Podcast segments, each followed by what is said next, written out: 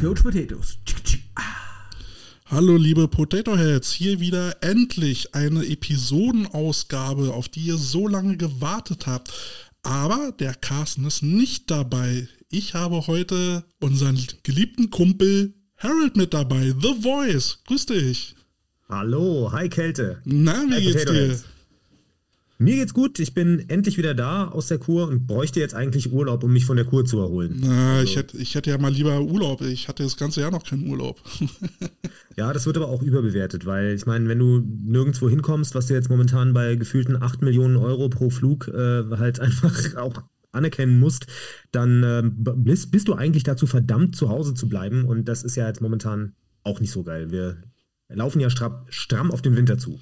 Ja, ich mache mir äh, ehrlich gesagt auch so ein bisschen Sorgen, weil Carsten und ich haben ja dann vor, nächsten Monat nach Dachau zu düsen und ich muss ja dann erstmal mit dem Zug nach Düsseldorf und von München mit dem Zug wieder zurück nach Berlin. Da mache ich mir so ein bisschen Sorgen, ob das alles so funktioniert. Warum fährst du nicht von Berlin durch nach München, respektive Dachau? Da gibt es auch eine Verbindung. Ja, weil ich erstmal den Carsten besuchen gehe. Übrigens, ja, der Carsten kommt wieder. Ähm, entgegen aller Auflösungsgerüchte hier, äh, die eventuell aufploppen. Nein, der Carsten ist nur im langen Urlaub und kommt wieder und er wird auch wieder hier bei den Coach Potatoes mitmachen. Äh, nein, ich ähm, gehe den Carsten dann besuchen und zusammen äh, klingeln wir da mal bei den ähm, Ravens dann an. Die wollte ich ja dann auch mal besuchen. Also ich, ich äh, fahre auf den Mittwoch hin, dann gehen wir abends dann die Ravens besuchen, dann äh, pimmel ich da Donnerstag halt noch rum. Und äh, Freitag steigen wir dann ins Auto und fahren dann nach München, machen so einen richtigen Roadtrip und äh, besuchen Dachau Thunder. Dann kommen wir da abends an, reiten bei dem Headcoach ein, fressen die Küche leer und äh, dann geht's los zum Training. Sehr cool. Das äh, freut mich dann auch richtig, dich irgendwann mal hier zu Besuch zu haben. Jetzt, wo ich weiß, mit welcher Mentalität hier an die Roadtrips rangeht. Ey, du Aber jetzt muss man mal sagen, äh, welche Ravens besuchst du? Die Munich Ravens in der European League of Football oder? Nein, ich besuche die Krefeld, Krefeld Ravens, äh, wo ja der Carsten äh, unter anderem äh, Coach bei der U19 macht als Line-Coach und äh, bei den Ladies mitmischt, weil seine Holste ist doch auch Spielerin und äh, die spielt jetzt mittlerweile auch bei den Ravens Damen. Und da Aha. ist er ziemlich involviert und das Ganze wollte ich mir mal angucken, weil die Ravens haben ja schon einen ziemlich geilen Medienauftritt. Also das, was die da machen, sieht, sieht schon ziemlich sound aus. Ja, das erinnert mich sehr an ein Paar, was mit mir mal zusammengearbeitet hat, beziehungsweise der Mann hat mit mir zusammengearbeitet von den Erfurt Indigos tatsächlich. Mhm. Der Tobias Hatschke. Den habe ich damals beim Casting für RAN kennengelernt und ähm, ich weiß nicht, ob er damals schon eben mit seiner jetzt Frau zusammen war, aber er war dann, äh, war lange Zeit in Langenfeld bei den Longhorns und äh, ist dann irgendwann mal, ich glaube, wegen seiner Frau nach Erfurt gegangen und ist dann Indigos Ladies Head Coach geworden. Und jetzt hat er sehr stark die Kooperation gefördert zwischen den Erfurt Indigos Ladies und den Gießen Golden Dragons Ladies Cool. tatsächlich. Was, was man nicht alles so aus Liebe macht, oder? Ja, ja, ja, ja. Und die, aber die Dragons Ladies sind, glaube ich, auch richtig im Kommen. Ähm, Die sind ja, äh, die sind ja Erster geworden in ihrer DBL2-Gruppe, habe ich letztes Mal erzählt. Ähm, und da gab es ja jetzt nun keinen, ähm, na, wie nennt es das? Playoffs? Ne? Playoffs hatten die da nicht. Genau. Äh, sind Gruppenerster geworden, wollten jetzt nochmal irgendwie ein, ein Freundschaftsspiel gegen anderen Gruppenersten machen. Ähm, mal gucken, was dabei rumkommt. Ich weiß nicht, ob sie das tatsächlich machen, weil ich glaube, das war sehr, ähm, ja, es war irgendwie sehr schwer zu organisieren, Mhm. das zu diesem Zeitpunkt in der Saison irgendwie hinzukriegen, sodass äh, zumindest, glaube ich, mit den Ladies, ich will mir jetzt nicht aus dem Fenster lehnen, aber ich glaube, der Tenor von den Ladies, mit denen ich gesprochen habe zumindest, war, dass es sehr wahrscheinlich nicht zustande kommt. Ich Na, drücke ihnen aber die Daumen. Schade, schade. Es sind ja sehr viele Spiele ähm, im Frauenfootball ausgefallen. Ähm, ich glaube, es gab noch nie so viele Spielabsagen wie dieses Jahr. Das ist schon sehr beachtlich. Weil es aber auch, glaube ich, noch nie so viele Spiele gab wie in diesem Jahr für die, äh, für die Frauen. Also ich glaube, das ist, ich lehne mich jetzt auch aus dem Fenster, aber mittlerweile ist es ja so, dass fast jede Mannschaft zumindest mit der Idee liebäugelt, eine Damenmannschaft aufzumachen. Mhm. Und das ist nicht mehr so wie zu unseren Zeiten, dass man da halt eben so ein paar Mitgliedsbeiträge generiert, sondern die meinen das halt wirklich ernst und gehen damit auch richtig, äh, richtig intensiv an den Start. Auf die Art kriegen auch Leute Trainererfahrung, für die es halt vielleicht bei den Herren einfach keinen Posten mehr gab. Ja. Und ähm, also ich finde das, ich finde das richtig gut, dass da eine Entwicklung ist. Ja, der Nachteil ist bloß, dass du dann so viele Teams hast, die gerade mal irgendwie so spielfähig sind und äh, wenn sie dann halt nicht genug Mädels zusammenkriegen, dann hast du eben einen Spielabbruch. Ne? Also wenn, wenn halt äh, Orte, die zehn Kilometer voneinander entfernt äh, aufmachen, beide ein Frauenteam haben, das wird schwierig. Ja, aber das bringt uns ja wieder zu dieser ewigen Diskussion, Mhm. was ist besser, viele kleine zu haben, die Ja. sich halt gegenseitig das, äh, das Wasser abgraben, wo man dann irgendwann in ein paar Jahren äh, ein schlagkräftiges Team hat oder eben eine Mannschaft zusammenzustellen, die aus vielen kleinen Teilen letztendlich besteht. Und da sehe ich halt immer das Problem, egal wie man es dreht, man kommt immer zu dem Punkt, welche Mannschaft wird denn die Mannschaft sein, die freiwillig sagt, Ja. okay, wir kriegen es nicht hin, wir kommen zu euch. Ja, ja. Wobei ich glaube, die Lösung für, äh, im Frauenfootball eher favorisieren würde, ähm, als bei den Männern, wo man sagen kann, die kriegen leichter äh, Spieler ran, also neue Spieler ran, neue Interessierte, ähm, als im Frauenfootball, weil äh, Frauenfootball ist halt doch sehr exotisch, meiner Meinung nach. Und da ist es, glaube ich, ein Ticken schwerer, da neue Interessierte zu kriegen. Ja, das ist, das ist Fakt. Ähm, es ist, ja, es ist für viele Mädels, glaube ich, noch nicht so, ja, attraktiv, eben so eine körperliche Sportart zu machen, die auch noch sehr männlich dominiert ist. Dann gibt es auch wenige Standout-Ladies-Coaches noch. Das ist aber eine Frage der Zeit, Ja. weil die ganzen Pionierinnen, die spielen halt einfach noch, weil die halt eben noch super jung sind. Aber ich glaube, das wird in zehn Jahren auch anders sein. Da wird es Ladies-Coaches geben, ähm, die ja, wie Sand am Meer, wie bei den Herren auch. Ähm, ja, also bei den Cobra Ladies, und zu denen kommen wir nachher nochmal, da sehe ich ja dann auch, dass ein paar ehemalige Spielerinnen dann auch in ähm, den nächsten Schritt gegangen sind und angefangen haben zu coachen. Und, und die machen das auch wirklich sehr gut. Und äh, ich freue mich sehr darüber, ähm, dass es da auch immer mehr weibliche Coaches gibt. Äh, guck dir zum Beispiel München an mit Coach Nadine. Mhm. macht da einen super Job, auch wenn sie jetzt leider im Viertelfinale ausgeschieden sind. Aber trotzdem macht die da einen geilen Job und das finde ich richtig gut. Auf jeden Fall. Sieht man ja auch in der NFL. Also wenn ich mich jetzt auf die The Zone-Spiele vorbereite, da sehe ich gerade zum Beispiel bei den Tampa Bay Buccaneers, ähm, in, bei den Assistant Coaches sind verdammt viele Frauen dabei. Ja. Äh, auch D-Line und, und sowas und so.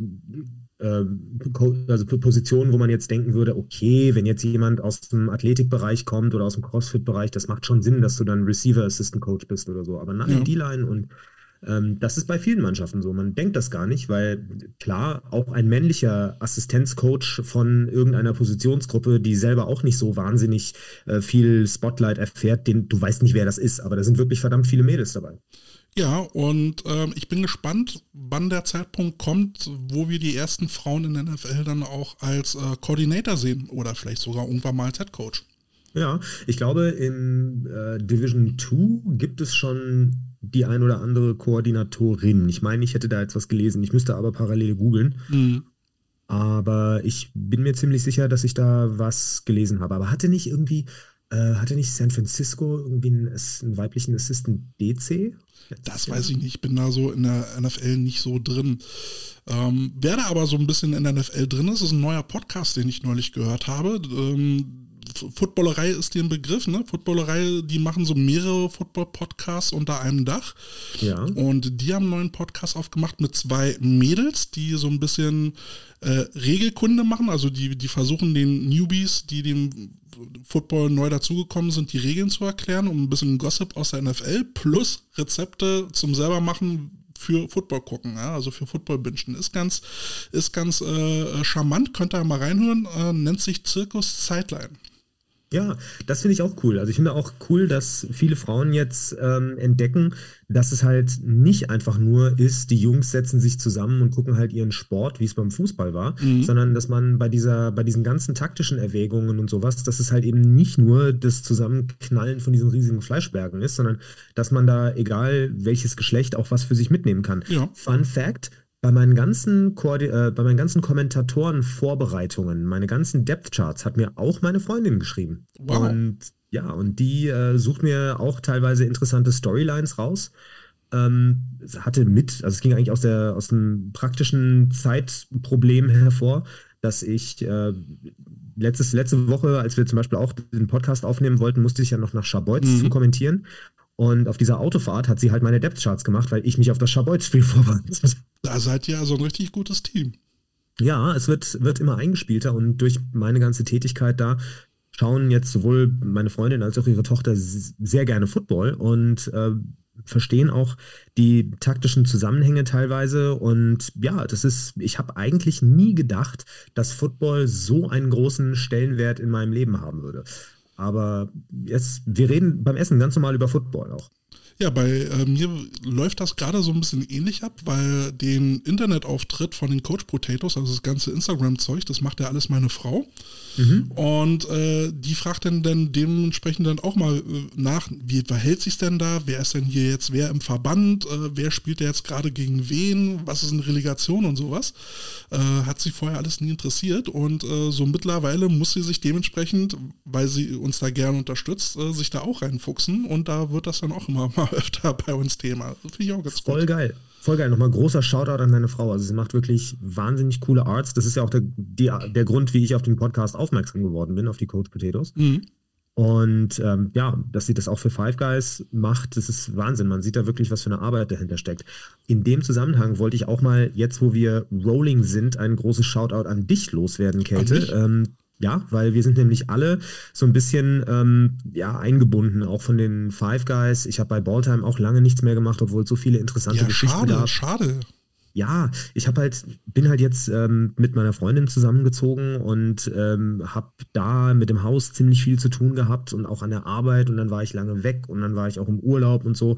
Wird nächstes Jahr hoffentlich auch anders, aber es muss immer eine treibende Kraft geben, die das so ein bisschen zusammenhält und da auch so ein bisschen Zug und Ordnung reinbringt und das bist bei uns halt einfach du und dafür wollte ich dir mal on the air danken. Ja, voll gerne. Ich habe einfach Bock da mit euch zu, zu kollaborieren. Ne? Ähm, wir wollen ja, wir wollen ja mit äh, unseren Shows, also ne, du mit Balltime, äh, wir mit den Coach Potatoes, die gemeinsame Arbeit mit Five Guys und wer weiß, was da noch so kommt, wollen wir ja was erreichen. Wir haben ja zusammen alle eine Mission. Ja. ja und ähm, da bin ich Feuer und Flamme für, weil irgendwann wird es mit dem Coaching auch mal gewesen sein und dann brauche ich irgendein Hobby, sonst gehe ich meiner Frau zu sehr auf den Sack. ja, genau. Apropos Five Guys, ähm, der Martin Hanselmann, der hat ja auch einen Podcast, äh, Football hautnah. Hast du den schon mal gehört? Äh, ich habe ihn tatsächlich nicht gehört. Ich habe davon mal gelesen, weil es immer mal wieder ähm, diese bedeutenden Football-Blogs gibt, äh, die dann mal was zitieren von ihm. Mhm. Aber eine ganze Folge habe ich tatsächlich noch nicht gehört. Er hat halt nicht diese attraktiven Arts, so wie ihr. ja, der Martin Hanselmann ist da auch so ein bisschen mh, mm, beim der Präsentation ein bisschen trockener, würde ich sagen, äh, was aber seiner Seriosität ähm, sehr zugute kommt.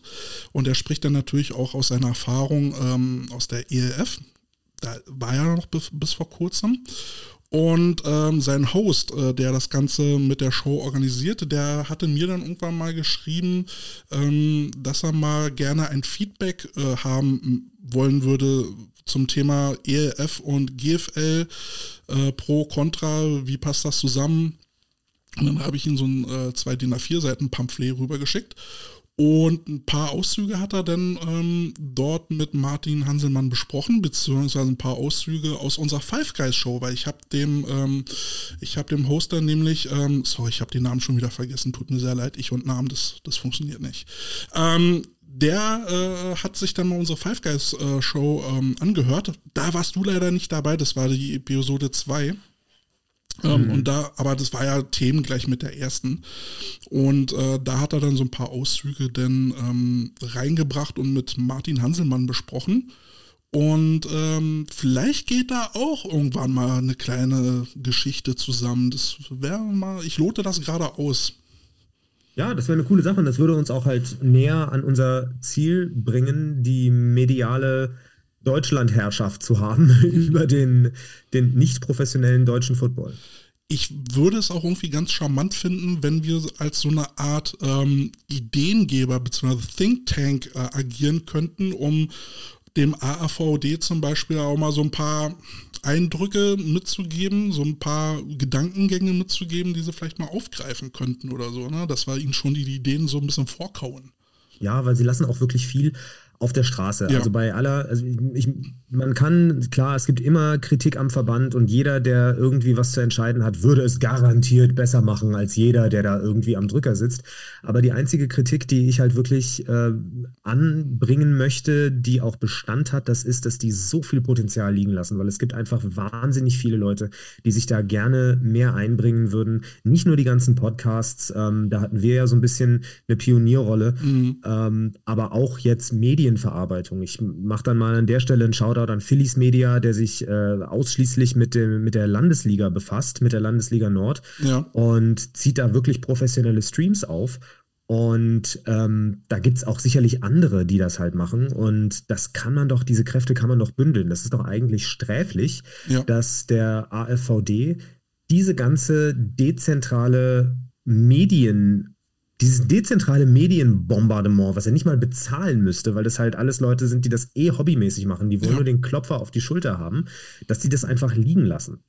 Ja, und ähm, ich verstehe, dass der AVD ja im Prinzip auch eine Organisation ist, die von Ehrenamtlichen lebt. Und da verstehe ich dann auch gerade im Geiste dessen, dieser, dieser Vereinsarbeit nicht, äh, dass man da mal auf die Leute zugeht, die es eh schon machen, die Bock drauf haben und dass man sagt, äh, ey, kommt, ihr, ihr macht das doch gar nicht schlecht, äh, wollt, ihr, äh, wollt ihr das nicht für uns auch machen? Können wir euch da nicht irgendwie mit einbeziehen?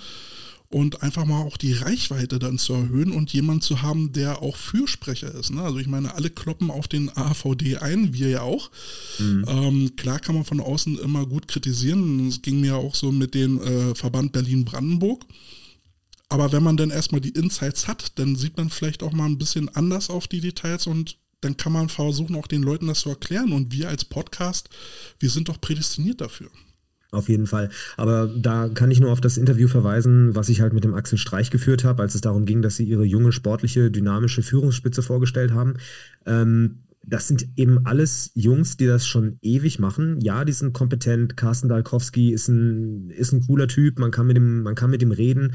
Und wenn man ihn erwischt in einem Moment, wo er sich die Zeit nehmen kann, dann nimmt er die sich auch. Aber das ist halt der Problem. Äh, Das ist halt das Problem. Das sind halt alles Leute, die sind äh, 45 plus, sage ich jetzt mal vorsichtig. Viele wissen auch einfach nicht, was für eine Kraft in den Podcasts drinsteckt, weil Was halt überhaupt ein Podcast ist. Da, so weit wollte ich jetzt nicht gehen, aber okay, gut, vielleicht weiß der ein oder andere auch nicht, was ein Podcast ist, aber es ist halt, das ist ein total modernes, ähm, modernes Medium, was, Moment, ich muss mal hier kurz Cut machen. Ja, ich mache hier Pause. Okay. Wir unterbrechen die Sendung für eine kleine So, weiter geht's. Genau, ich habe laufen lassen, ähm, Ja. da wo ich geklatscht habe. Ich, ich schneide das zusammen, äh, alles ganz entspannt. Ja, Thema Ja, Podcast. Genau, Thema Podcast. Das ist halt ein, ein total modernes Medium, mit dem man sich halt auch richtig befassen muss. Und ich könnte mir vorstellen, dass im Alltag, das sind ja alles auch Leute, die nebenbei berufstätig sind, die haben Familien, die haben wahrscheinlich auch gar nicht die Zeit und den Überblick, was es mittlerweile gibt. Geht mir ja genauso. Geht, also ich weiß ja nicht, es, es poppen immer wieder irgendwelche Podcasts auf. Du hast jetzt gerade erwähnt, zum Beispiel Circus Sideline. Ich habe von denen noch nie was gehört, ehrlich Die sind gesagt. auch brandneu und ich habe jetzt mal äh, mir den Spaß gemacht, bei Spotify mal so unter, unter Football- bzw. Sport-Podcasts zu gucken und da gibt es mittlerweile haufenweise. Aber was soll ich sagen? Entweder beschäftigen sich alle äh, mit diesem NFL-Zirkus ja, oder maximal ELF, G, GLF. GFL, so rum. Ja, und das hat man ja auch schon mal gesagt. Es gibt ja, es gibt ja äh, keinen Podcast äh, außer Balltime und Coach Potatoes, die sich wirklich eben mit dem richtigen Vereinsfootball auseinandersetzen. Da zähle ich ja die GFL äh, schon gar nicht mehr so dazu. Ja, das ist ja so ein, so ein Zwischending, finde ich mittlerweile. Mm, aber so, so richtig den Verband repräsentieren, da tut da keiner. Ne? Es geht dann halt immer nur, wer spielt gerade wo, welcher Coach ist wo, was für ein System spielt der, äh, wer ist gerade verletzt. Ja, ich meine, wie viel Podcasts braucht es dazu? Ja, ja, da müssen wir was machen.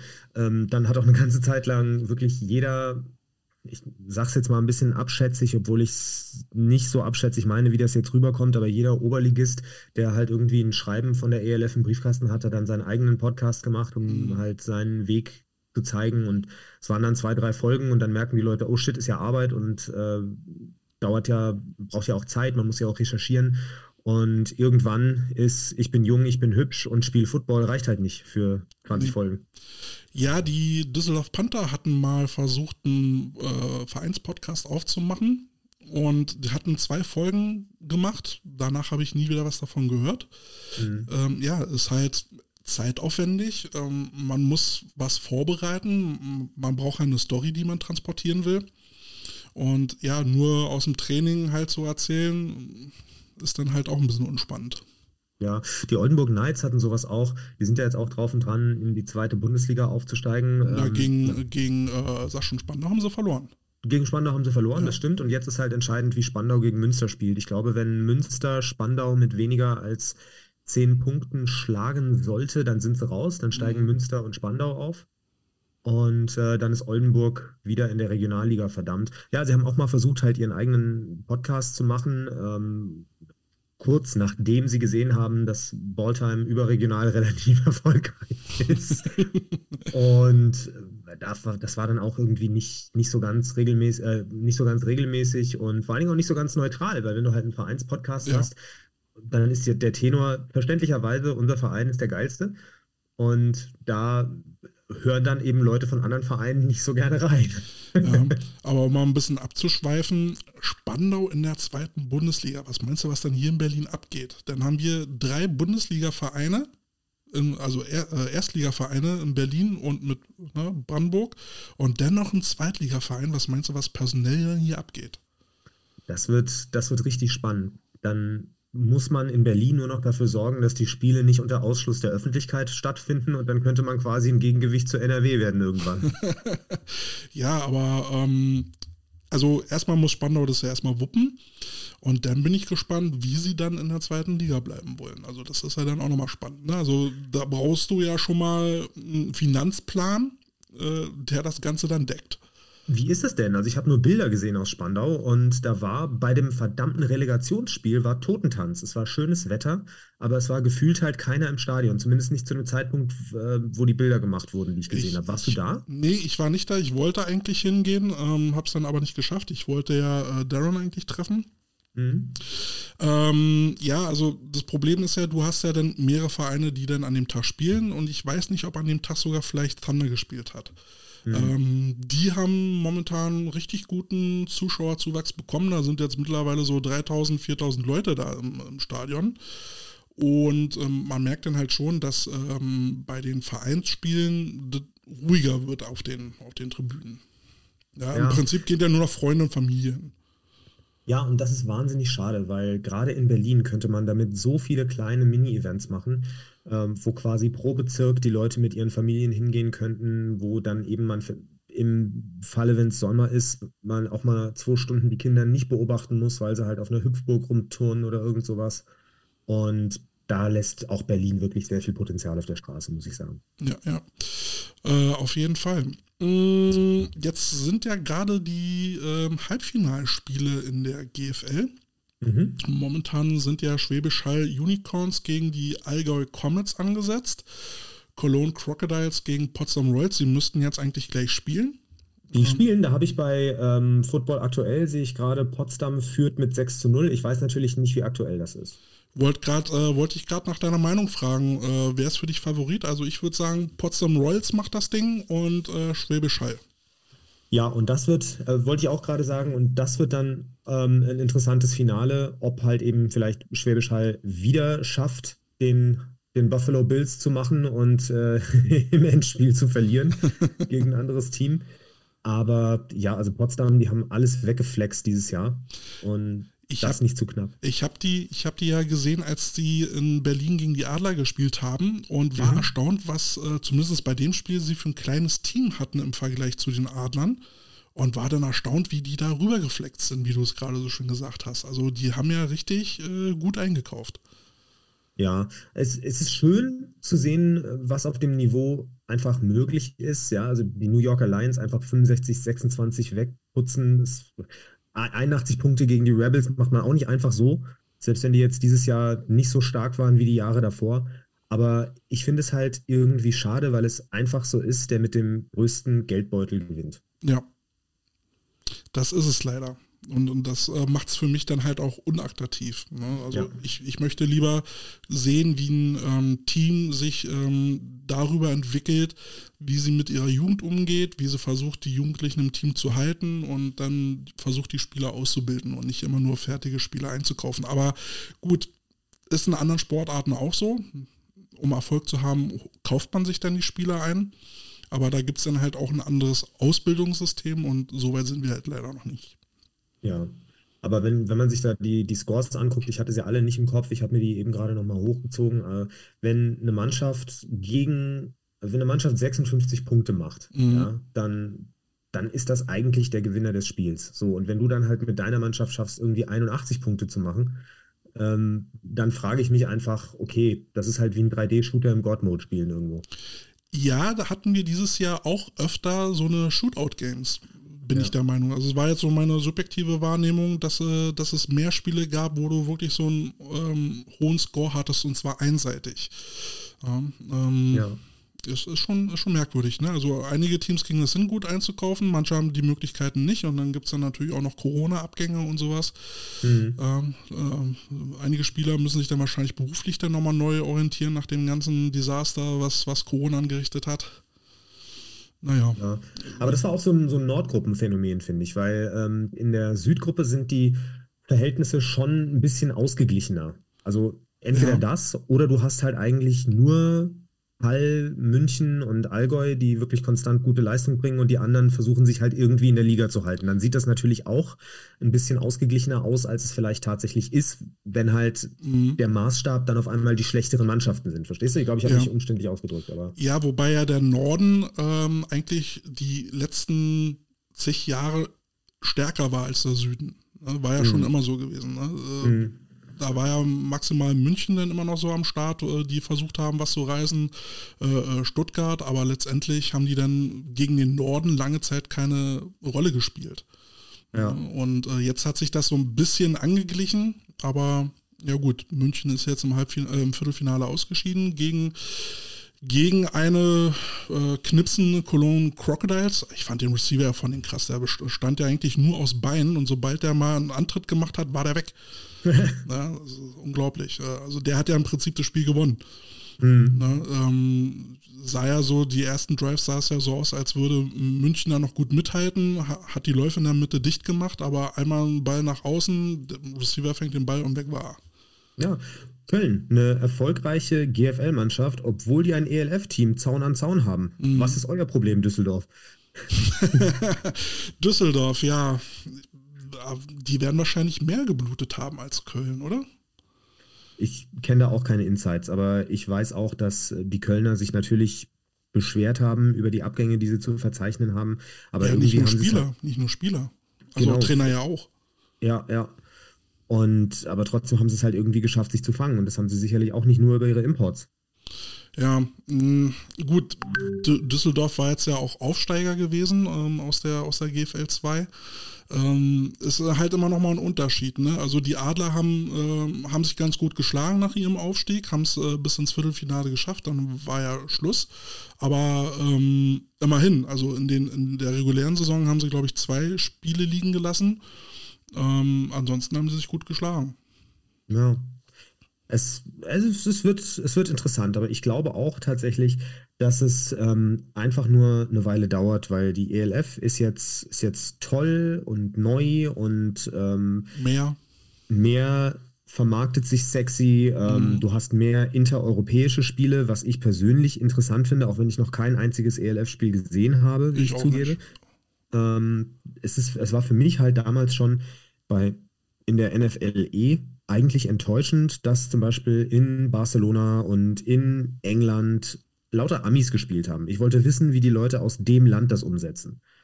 Und wenn sie halt ihre, äh, wenn sie halt diese National-Begrenzungen nach wie vor so haben, dass du halt nicht so viele A's haben darfst, dann hast du auch, finde ich, Einblicke, also mehr Einblicke, wie der lokale Football läuft. Das ist für mich die, ähm, die Alleinstellung von der ELF, was sie halt interessant macht. Der Football an sich, hm, Boah. Ja, das, bei, bei dieser, ich sehe Probleme bei der Qualität. Ähm, jetzt hast du ja das Powerhouse Deutschland. Ähm, ja. Deutschland ist einer der stärksten europäischen Footballnationen. Mhm. Ähm, ich finde es folgerichtig, dass jetzt Frankreich mit dazu kommt. Die sind äh, auch eine gute Footballnation. London würde noch fehlen, beziehungsweise England. Ähm, die Spanier fand ich jetzt immer nicht so stark. Italiener haben keine große Rolle gespielt.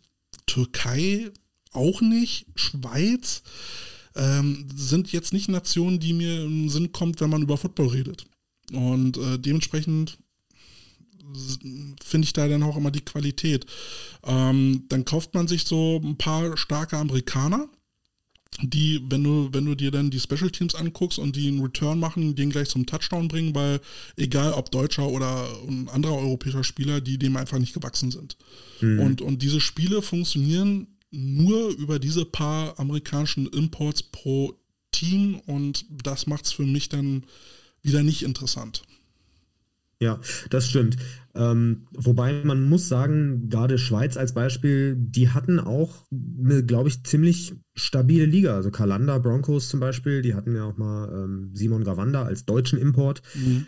Ähm, also in der Schweiz wird auch schon Football gespielt. Gut, ob die natürlich intereuropäisch konkurrenzfähig wären, klar, das steht auf einem anderen Blatt.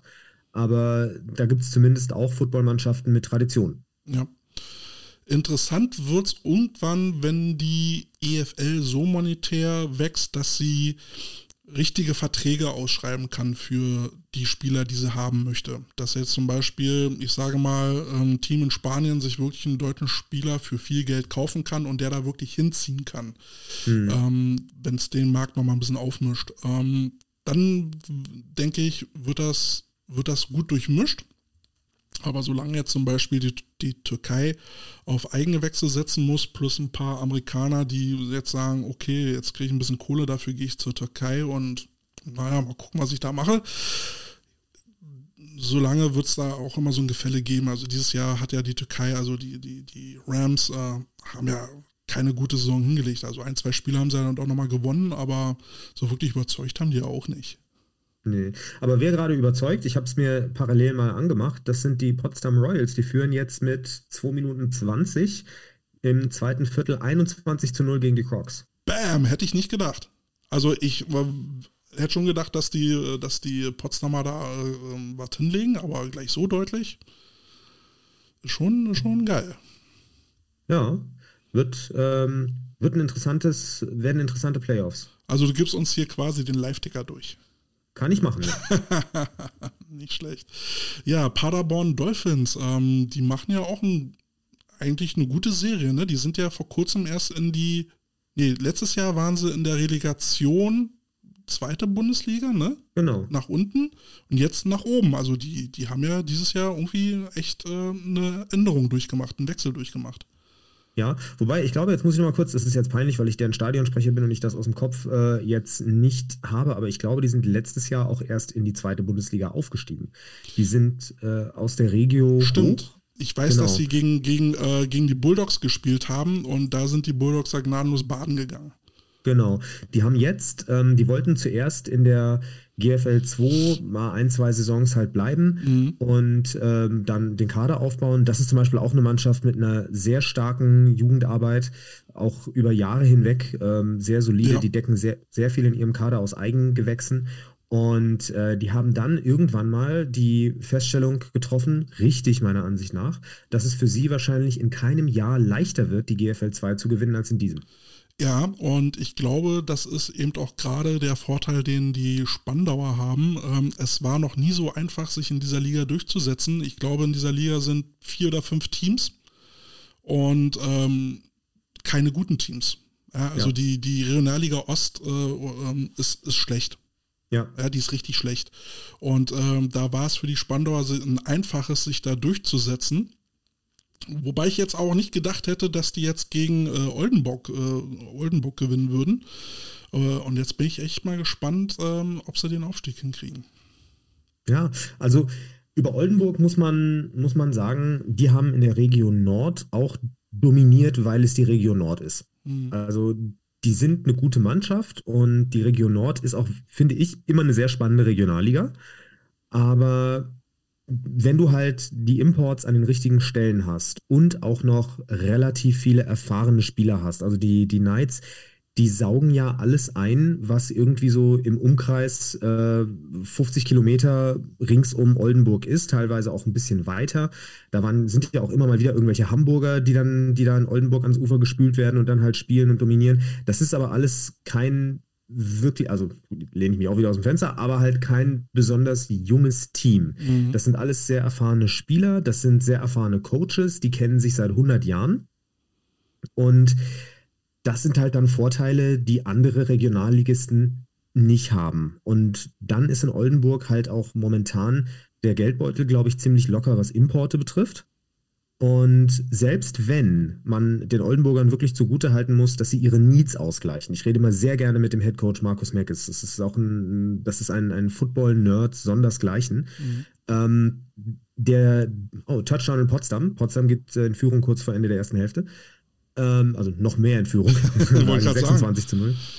Ähm, auch wenn es halt eine, ähm, eine schlagkräftige Mannschaft ohnehin ist, die sind einfach, äh, was Erfahrung betrifft, den anderen um Längen voraus. Und wenn du dann noch jemanden hast, der gut wirtschaften kann, der gute Importe setzt, dann ist es auch klar, dass die so einen Durchmarsch machen. Sie versuchen es ja schon seit Jahren, aber es gab dann eben auch noch andere Mannschaften, die da äh, Schritt halten konnten, die halt vielleicht auch noch den einen oder anderen erfahrenen Spieler hatten, der dann auch mal so einen Import negiert. Ähm, aber das war halt dieses Jahr einfach nicht gegeben. Nichtsdestotrotz eine sehr interessante Regionalliga, gerade weil es eben viele Mannschaften gab, die in erster Linie auf Eigengewächse gesetzt haben, die das dann mehr oder weniger unter sich ausgemacht haben. Und da muss man auch sagen, ähm, wirklich grandiose Saison von den Hannover Grizzlies, von der Oberliga in die Regionalliga aufgestiegen und dann letztendlich nur an den, an den Alteingesessenen gescheitert. Apropos Eigengewächse im Norden die Meldung ist ja auch eingeschlagen wie eine Bombe. Hamburg Huskies ziehen ihr erstes Herrenteam zurück. Ja. Wow. Also ähm, seit Jahren immer schon GFL 1 und GFL 2 gewesen, jetzt sportlich abgestiegen. Grund genug für, für die Huskies, ihr erstes Männerteam abzumelden und sich auf das zweite Herrenteam zu konzentrieren, plus eben die erfolgreiche Jugendarbeit, die sie hatten und haben, weiter fortzusetzen. Wie, wie ja. findest du das?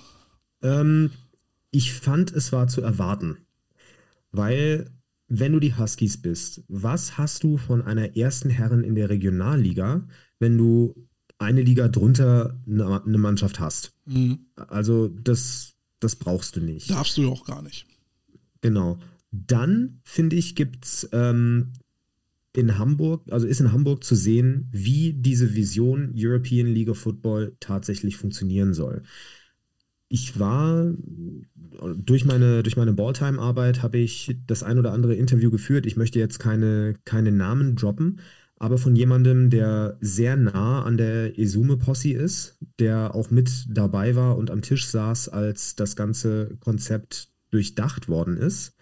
Ähm, was das betrifft, ist es die, die Planung für die European League of Football und was dann mit dem unterklassigen Football passiert, das wussten die Leute schon ein Jahr, bevor die Liga tatsächlich gestartet ist. Und ich glaube, was die Vision ist, ist, dass der Herrenvereins-Football immer unbedeutender wird, bis er dann halt irgendwann mal wegstirbt und sich die Mannschaften dann ganz auf ihre Jugendarbeit konzentrieren. Das halt die Cash Cow für Mannschaften, die jetzt mit der Herrenmannschaft Geld machen, um dann anschließend Jugendarbeit zu betreiben, mhm. dass dann halt eben die U19-Mannschaften diese Cash Cow werden, das Geld immer mehr in andere Bereiche, in Jugendbereiche, Flag, Schulprogramme, äh, Damenfootball investiert wird, der Herrenfootball immer mehr ins Hintertreffen gerät. Und wenn du in der U19 dann einfach gut genug bist, um in der irgendwann mal professionellen European League of Football, von der du leben kannst, zu spielen, dann spielst du eben dort. Und ansonsten, ja, keine Ahnung, spielst du halt Flag Football, ist irgendwie auch egal. Genau so, wie es halt letztendlich in Amerika ist. Wenn du. Ja, ähm, ich wollte gerade sagen, das ist, äh, ist ja dann, so wie ich das ja auch bei Five Guys gesagt hatte, ähm, schon so Richtung wie so ein College-System, ne? dass, dass ähm, der Verbandsfootball dann eher so ein wirklich klassischer Ausbildungsfootball wird. Genau. Und äh, die EFL ähm, grast dann ab. Was ich dann halt sehe, ist dann halt, okay, jetzt konzentrierst du dich auf den Jugendfootball bloß wie viele Leute sollen dafür für die EFL ähm, abspringen? Ja, also es ist ja meistens so, dass wenn, wenn ein Jugendlicher dann ähm, in sein Seniorjahr dann ähm, gut performt und dann hochgeht in die Männer, ist er noch nicht so weit in der GFL zu spielen. Da, da liegen einfach noch Klassen dazwischen. Mhm. Also ist ja jetzt momentan das Konzept der GFL-Teams, Zweitherren-Teams aufzumachen, um dort die Jugendlichen nochmal weiter auszubilden, was ja Sinn macht. Mhm. So, gut, jetzt will, ähm, will Hamburg Pioneers, äh, Pioneers sage ich schon, Huskies also sich auf das zweite Herrenteam konzentrieren, dort also weiter die Herren ausbilden. Bloß haben wir dann irgendwann noch eine GFL, wenn, wenn das jetzt Schule macht? Oder wie soll die GFL aussehen? Dann ist das ja wirklich nur noch zu belächelnder Football. Ja, und ich glaube, das ist auch, das ist der Weg, den zumindest die, ähm, die Entscheider der European League of Football billigend in Kauf nehmen. Und letztendlich kann es ihnen auch egal sein. Ich meine, die haben ihr Produkt, die wollen guten Football zeigen und wenn sie quasi einen, einen Draftpool haben aus den besten Jugendlichen Europas, ähm, dann geraten vielleicht irgendwann mal auch die Amerikaner ins Hintertreffen, weil brauchst du dann nicht mehr. Und dann hättest du quasi einen, einen eingedeutschten Amerikan einen, einen eingedeutschten Football nach amerikanischem System. Ähm, ich glaube auch, dass wir nur so an dem Herrenfootball hängen, weil wir in diesem System groß geworden sind und nichts anderes kennen. Das mag so sein, ja. Und tatsächlich möchte ich, wenn ich, wenn ich mir den, die Entwicklung des Football so anschaue, möchte ich der European League of Football auch mit der Zusammenarbeit mit Pro7, keine Ahnung, wie das weitergeht, wenn die NFL jetzt künftig bei RTL läuft. Da können wir auch gleich mal drüber sprechen. Genau, aber wenn die äh, European League of Football weiterhin bestehen bleibt, traue ich ihr zu, den Football besser zu vermarkten, als es die GFL kann.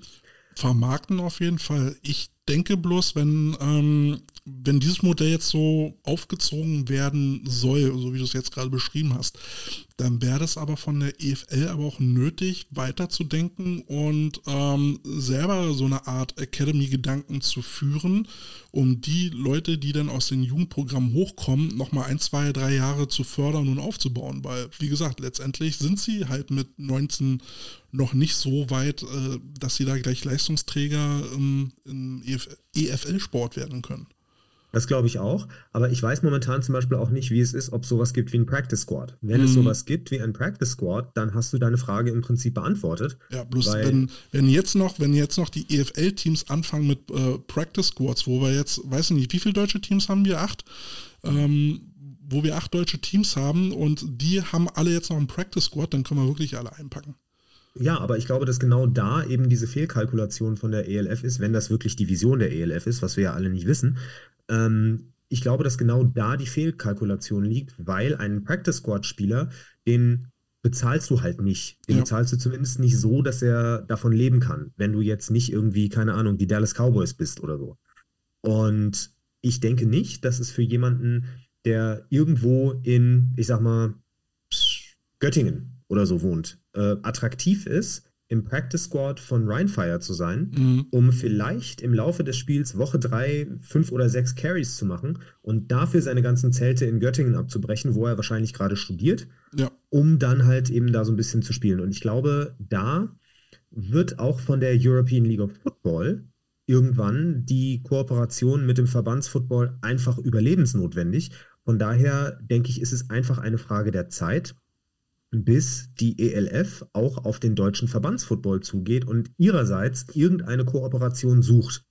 Ja, ich meine, ähm, jetzt haben wir ja bei uns in Deutschland äh, schon eine sehr gute Footballstruktur, wo viele Jugendliche durchgeschleust werden. In anderen europäischen Ländern sieht es ja ein bisschen anders aus. Ja. Ähm, da hast du ja nicht so viele Spieler, um jetzt da so, so ein Riesenteam zu fahren. Richtig. Und deshalb glaube ich auch, dass die European League of Football sich vielleicht mit dieser ganzen Expansion, und das ist ein wunderbarer Kreis, weil das wollte ich vorhin schon sagen und äh, bin da nicht zugekommen, ich, ich kann nicht verstehen, wie diese Liga sich nicht gerade verhebt. Wenn ich, sie halt. Ja, ich glaube, ja. die wird irgendwann implodieren. Also zumindest ja. ist die Gefahr da, dass sie implodiert. Ja. Da, da, sind jetzt so viele künstlich, ja gut, nicht künstlich hochgezogene Teams. Also das sind ja jetzt die zwei Teams, die jetzt dazugekommen sind, die als letztes announced worden sind, die gibt es ja wohl schon. Also beziehungsweise die Prag Lions gibt es ja schon. Bei, äh, bei dem Pariser Team habe ich gerade Flash im Kopf. Ich weiß aber nicht, ob es so ist. Es ist jetzt nur wirklich so ein Gedankengang, dass, dass Flash sich da jetzt vielleicht ähm, da in Stellung bringt für die ERF. Mhm. Aber ansonsten sind das ja dann so Konstrukte, die man jetzt künstlich hochzieht. Und dann muss man halt gucken, wie, das, wie sich das da in ihrer Region verwächst. Und das sehe ich halt noch nicht so. Ja, und spätestens, wenn dann kurz vor der Saison Mannschaften dicht machen, weil halt einfach, weil sie es nicht gestemmt kriegen. Dann wird die European League of Football einfach irgendwo auch lächerlich, ja, weil jetzt überleg mal, ich nehme mal das Beispiel Prag, ganz einfach, weil es für mich der, der Newcomer schlechthin ist. Wenn du jetzt ein Schedule raushaust mit Prag und Prag ist dabei, mhm. aber Prag ist jetzt einfach, ist einfach nicht spielfähig, ja. Es sind ja. jetzt zum Beispiel einfach nur die, wo du schon von vornherein weißt, die werden jedes Spiel 50 zu 0 abgeledert und sind dann nächstes Jahr sehr wahrscheinlich nicht mehr dabei. Ähm, was, was für einen Sinn hat diese Liga dann noch, wenn es dann sowieso sich wieder nur um die gleichen sechs Mannschaften drehen wird? Ja, ich finde sowieso dieses europäische Getue dann halt schwierig, wenn man jetzt sagt, man hat acht deutsche Teams dabei. Also, warum? Warum hat man acht deutsche Teams? Weil es jetzt der stärkste deutsche Footballmarkt ist, aber ich finde das wettbewerbsverzerrend. Ja, ja, dann prügeln sich halt die deutsche bzw. österreichischen Teams so wie, wie dieses Jahr dann halt um, äh, um den Titel und alle anderen gucken zu. Ja, genau. Und ich glaube nicht, dass das für die anderen Europäer dann wirklich attraktiv bleiben wird und äh, dass dann eben Gelder, mit denen jetzt gerechnet wird, einfach ausbleiben und dass dann das Ganze, wie du sagst, implodiert. Ich habe mir jetzt mal äh, die Seite von den, äh, von den Pragern oder überhaupt von der tschechischen Football-Liga hochgezogen. Die Prag Lions gibt es tatsächlich schon. Mhm. Und die haben dieses Jahr in ihrer regulären Saison äh, mit acht Spielen wirklich deutlich eigentlich jedes Spiel gewonnen und dominiert. Bis auf das erste gegen Ostrava, gegen die Ostrava Steelers. Die sind auf dem dritten Platz gelandet. Und äh, das war mal ein relativ knappes Spiel mit äh, 49 zu 40. Na gut, ist aber der, der tschechische Football nicht der deutsche Football oder der österreichische Football. Ja, ja, das glaube ich auch, dass es da eben Mannschaften gibt wie Prag in Metropolregionen, die mhm. natürlich dann auch die besseren Leute haben, Ungarn. die einfach über alle drüber laufen. Ungarn. Hast du mal irgendwann mitbekommen, dass Ungarn Football spielt? Oh ja, tatsächlich ja? habe ich das schon äh, 2009 mitbekommen und okay. auch, dass da recht viel Kohle drin sein wird. Nämlich auch wieder eine Side Story. Ich habe mal ein Jahr den Fehler gemacht, für die Bremen Firebirds auf äh, Sponsoren und Coach-Akquise zu gehen mhm. und habe da halt Klinken geputzt. Und da kam ich an den ehemaligen Quarterback-Coach der Miami Dolphins, der Ui. sogar Dan Marino gecoacht hat. Geil. Und ähm, Wally English heißt er. Und der war bei Europlayers, ich hatte ihn mal angeschrieben und er hatte halt so Gehaltsvorstellungen von so um die 4000 Euro im Monat, mhm. ähm, inklusive Auto, Verzehrgutscheine und äh, Post und Logis natürlich. Da würde ich auch sofort ja sagen. Wollte natürlich auch ein Telefon. Ja klar, also ich meine, als ehemaligen NFL-Coach, ähm, klar, das ist dann für den wahrscheinlich noch eine schmale Börse. Ja. Ähm, und er wollte das halt auch von den Bremen Firebirds. Das ist jetzt natürlich für eine Oberligamannschaft absolut utopisch, diese, äh, diese Preise rauszuhauen. Aber in dem gleichen Jahr, wo ich mit ihm Kontakt hatte, ist er dann in Budapest aufgeschlagen bei den Budapest Cowboys. Kick das heißt, an. ja, das heißt, die haben mindestens diese Kohle auf den Tisch gelegt, halt, mhm. um den zu haben. Und das heißt, dass halt im ungarischen Football, selbst wenn man die jetzt nicht so den nicht so auf dem Schirm hat, dass da zumindest immense Summen an Geld unterwegs sein müssen. Also darf man mal gespannt sein, was da aufgetischt wird. Ja, und das 2009. Ja, ja und jetzt ähm, war ja schon, vorher schon bekannt, dass München noch ein Team eben äh, ähm, stellen soll. Und da wurde jetzt ja ähm, der Teamnamen äh, mit Schriftzug veröffentlicht. Und ja, ganz kreativ heißen die Münchner jetzt Ravens. Wow, ich bin, ich bin richtig geflasht. Und was soll ich sagen, auch das Logo, und das haben wir hier öfter bei den Coach Potatoes immer mal wieder moniert, auch dieses Logo ist wieder, ich nenne es einfach mal, inspiriert. Ja, ich will mich da nicht äh, zu weit ähm, äh, aus dem Fenster lehnen, sonst kriege ich juristisch noch eins auf den Deckel, aber inspiriert. Ne, ich habe dir, hab dir das Originallogo hier mal mit auf den Bildschirm gepackt. Mhm. Also der Vergleich ist schon, ne? Ähm, ja, gut, also ich meine, das ist jetzt natürlich, setzt deinen Aluhut mal wieder ab. Das war einfach, die hatten zeitgleich die gleiche Idee. Ähm, zeitgleich, ich meine, wir reden hier von der Carlson University. Ja. Die gibt schon ein bisschen war, länger. Nein. Nein? Äh, nee, ich glaube ich glaub tatsächlich, dass die zeitgleich, die haben, die haben sich einfach zusammengetan und haben gesagt, boah, lass doch mal, mhm. lass doch mal was machen, was ähnlich aussieht, damit man halt einfach sagen kann, wir haben eine Partnermannschaft. Na, nun ist es ja auch nicht das einzige Logo, was inspiriert worden ist. Ne? Ich meine, ähm, das beste Beispiel für mich war Berlin Thunder. Da haben sie gleich zwei Inspirationsquellen gehabt. Äh, einmal den äh, ähm, Schriftzug von Delaware Thunder. Ähm, warte mal, ich, ich pack dir das mal in den Bildschirm, damit du mitreden kannst. Wo ist denn das hier? Äh, so, warte. So, da ist er. Ich hoffe, du siehst es. Ja, also. Ja. Ähm, Delaware Thunder siehst du hier in diesem, in diesem kleinen Bild hier. Ja, selber Schriftzug. Mhm. Ja, nur, nur in Schwarz-Weiß.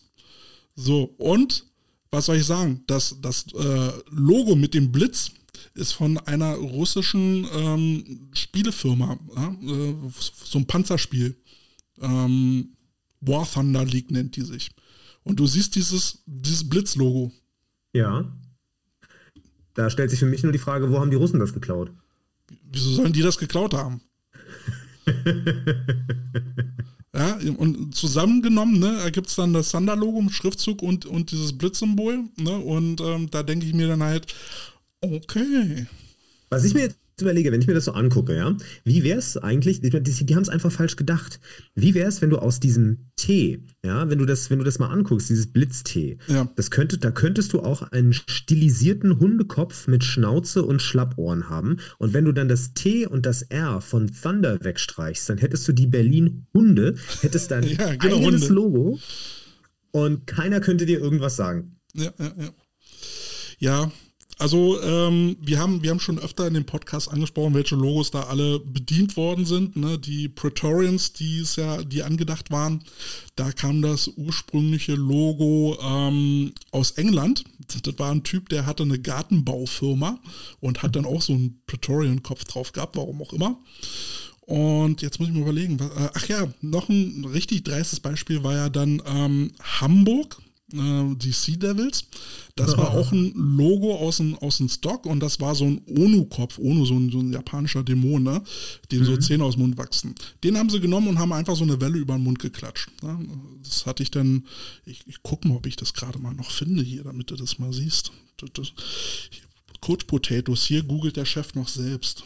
Ja. So, Hamburg, äh, äh Sea Devils nennen die sich. Ja, aber man kann ja auch nicht von so einer Mannschaft erwarten, dass die sich auch noch ein Logo ausdenken. Die haben sich ja schon den Namen ausgedacht, beziehungsweise der Name war ja schon vorgegeben.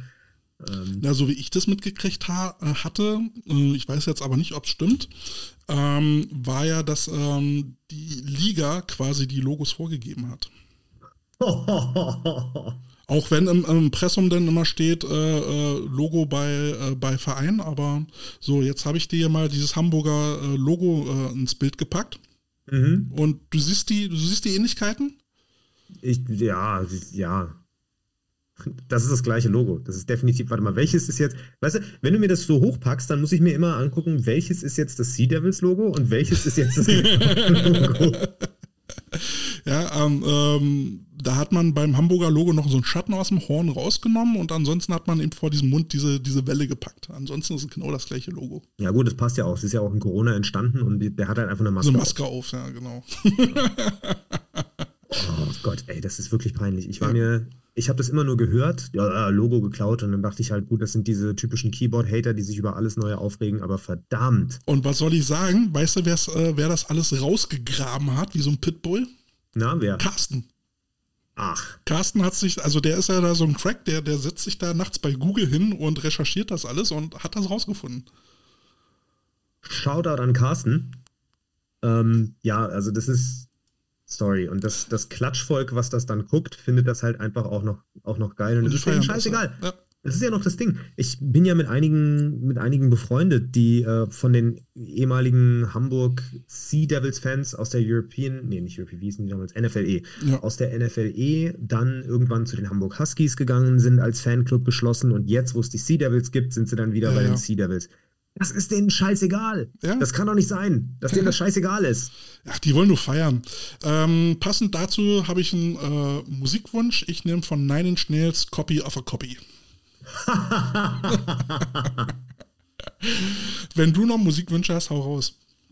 Ja, da hatte ich jetzt gerade tatsächlich einen auf meiner Playlist. Ich höre in letzter Zeit beim Trainieren immer sehr gerne Country. Und da habe ich mal festgestellt, Country. Beim Ja. Training.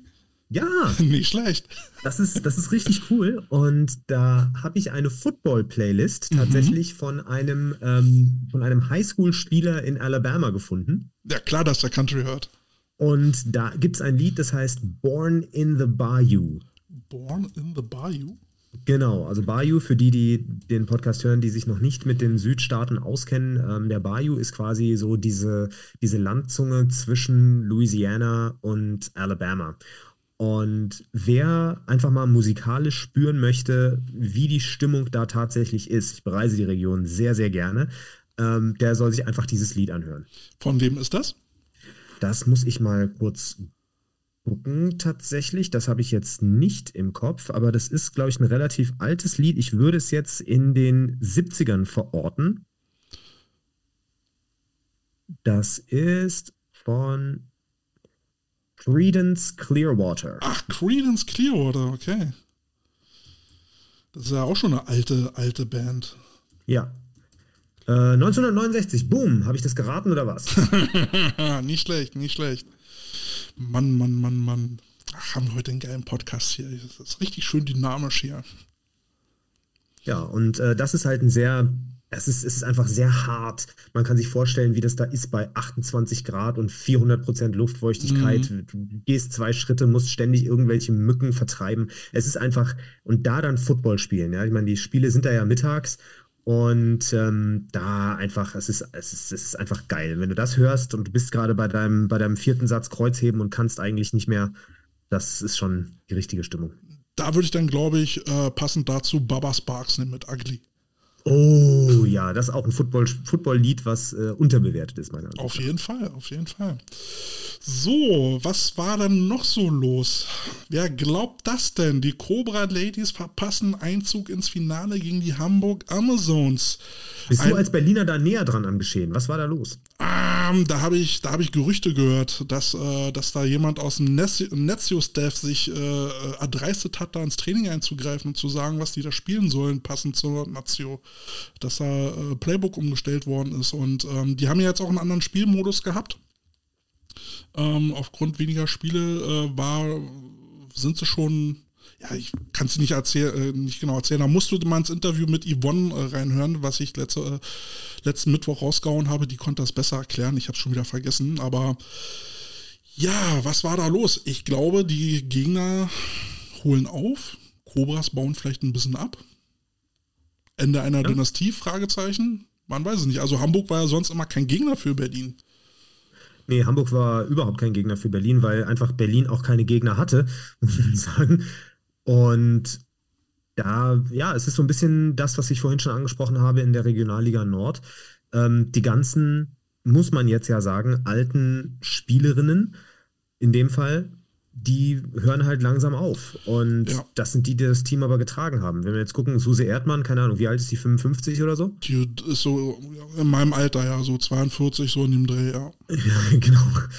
Ähm, die hat, glaube ich, hat die noch gespielt? Also ich weiß nicht, ob die letztes Jahr noch, also letztes Jahr hat sie auf jeden Fall noch gespielt. Ja, aber ne, wird, wird halt auch nicht jünger, beziehungsweise man muss dann halt auch mal jemand anders draufpacken. Und ähm, ja, also ich hatte es auch mit Yvonne äh, letztes Mal schon besprochen. Also ich habe eben da halt auch das Gefühl, die goldene Generation ähm, dankt halt ab. Ne? Irgendwann muss man da halt auch mal aufhören. Und wer kommt dann danach? Und coachesmäßig war das ja dann auch nicht mehr so wie unter Bernd Gottschalk. Ja. Ähm, auch da hat das so ein bisschen einen Buße gehabt und ja, auch die Gegner werden besser. Und ähm, zum Beispiel die Stuttgarter sind ja, sind ja auch besser geworden, die Münchner sind besser geworden. Ne, ähm, und es wird, finde ich, auch mal Zeit für einen neuen deutschen Frauenmeister. Ja, schon. Wobei mich das immer so ein bisschen, mich macht das immer so ein bisschen traurig, wenn ich ähm, dann höre, dass Berlin in jedweder Form verloren hat, sei es Cobras Herren oder Cobra Ladies, weil das ist dann schon, wenn man diese Artikel dann sieht, schon das ein oder andere bekannte Gesicht noch, was mhm. da halt eben schon 2006 gespielt hat. Und ich fände es traurig, aber ich glaube, so wie du es beschrieben hast, ist es dann nicht anders, nicht anders zu erwarten und ist auch der Trend, der sich fortsetzen wird, weil speziell wenn da die Nazio jetzt auch noch eingreift, dann wird halt sowas auch mal kaputt repariert. Ja, ich habe hier gerade den, äh, den Text der Cobra Ladies, die haben halt geschrieben, das war das letzte reguläre Saisonspiel und war aber auch gleichzeitig Art, eine äh, Art Halbfinale. Hm, jetzt weiß ich nicht, ob, ob da jetzt an den Playoffs gespart worden ist. Ähm, ich kenne, also ich kann zu diesem Modus halt nicht viel sagen. Wirkt ein bisschen seltsam. Ja. Aber gut. Aber ich meine, klar, das, das ist dann halt eben dieser Umbruch, wo man dann sagen kann, vielleicht ist in Berlin zwei, drei Jahre Ebbe und dann kommen eben diese ganzen Mädels zurück, die gecoacht haben. Es gibt ja jetzt auch viele junge Prospects, ähm, die in der Nazio gelandet sind aus Berlin. Ich sage immer wieder Jule Hollerbaum, jedes Mal, wenn ich mit der irgendwie quatsche, die ist auch sehr eingebunden in ihrem Studium und ähm, ist dann auch noch Vollzeitspielerin und coacht, glaube ich, noch bei den Belitz Blue Eagles. Jedes bei Mal, denen war ich übrigens, bei den Belitz Blue Eagles.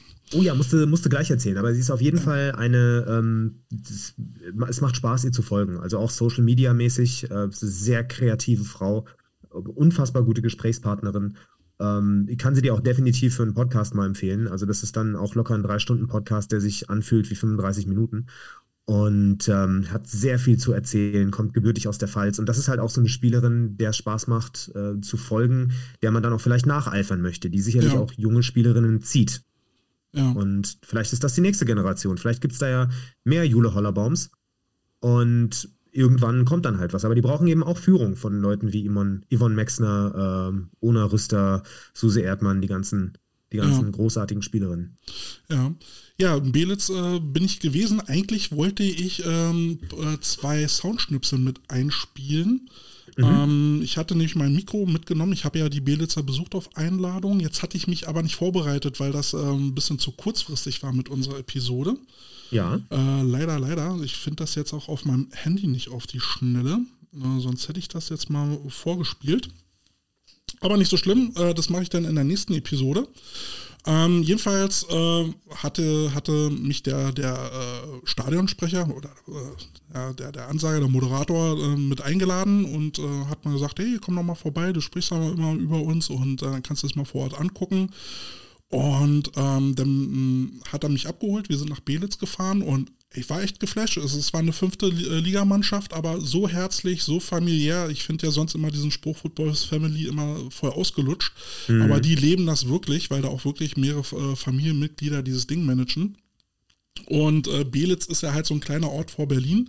Mhm. Und äh, die haben da ihre Ruhe und da kommen dann Freunde und Familie vorbei und dann ist das wirklich wie so eine Art Familienfest. Ja, und dann wird da gegrillt, die haben coolen Merch, der da verkauft wird. Äh, kriegst eine Bratwurst, kriegst, kriegst eine Cola und ähm, gute Stimmung, auf jeden Fall. Äh, hat mir sehr Spaß gemacht. Äh, wenn das nicht so weit weg ist, würde ich da öfter mal hingehen. Ja. Und die Soundschnipsel, sorry Belitzer, die Folge hier ist äh, ein bisschen improvisiert. Wir sind relativ kurzfristig zueinander gekommen.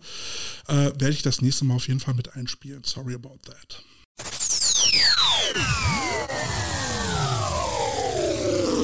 Was ist denn jetzt passiert? Wieso ist denn jetzt alles aus? Oh Gott. Harold?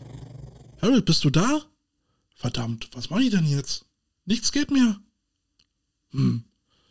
Okay, vielleicht kann ich irgendwie eine Art Notprogramm fahren oder so.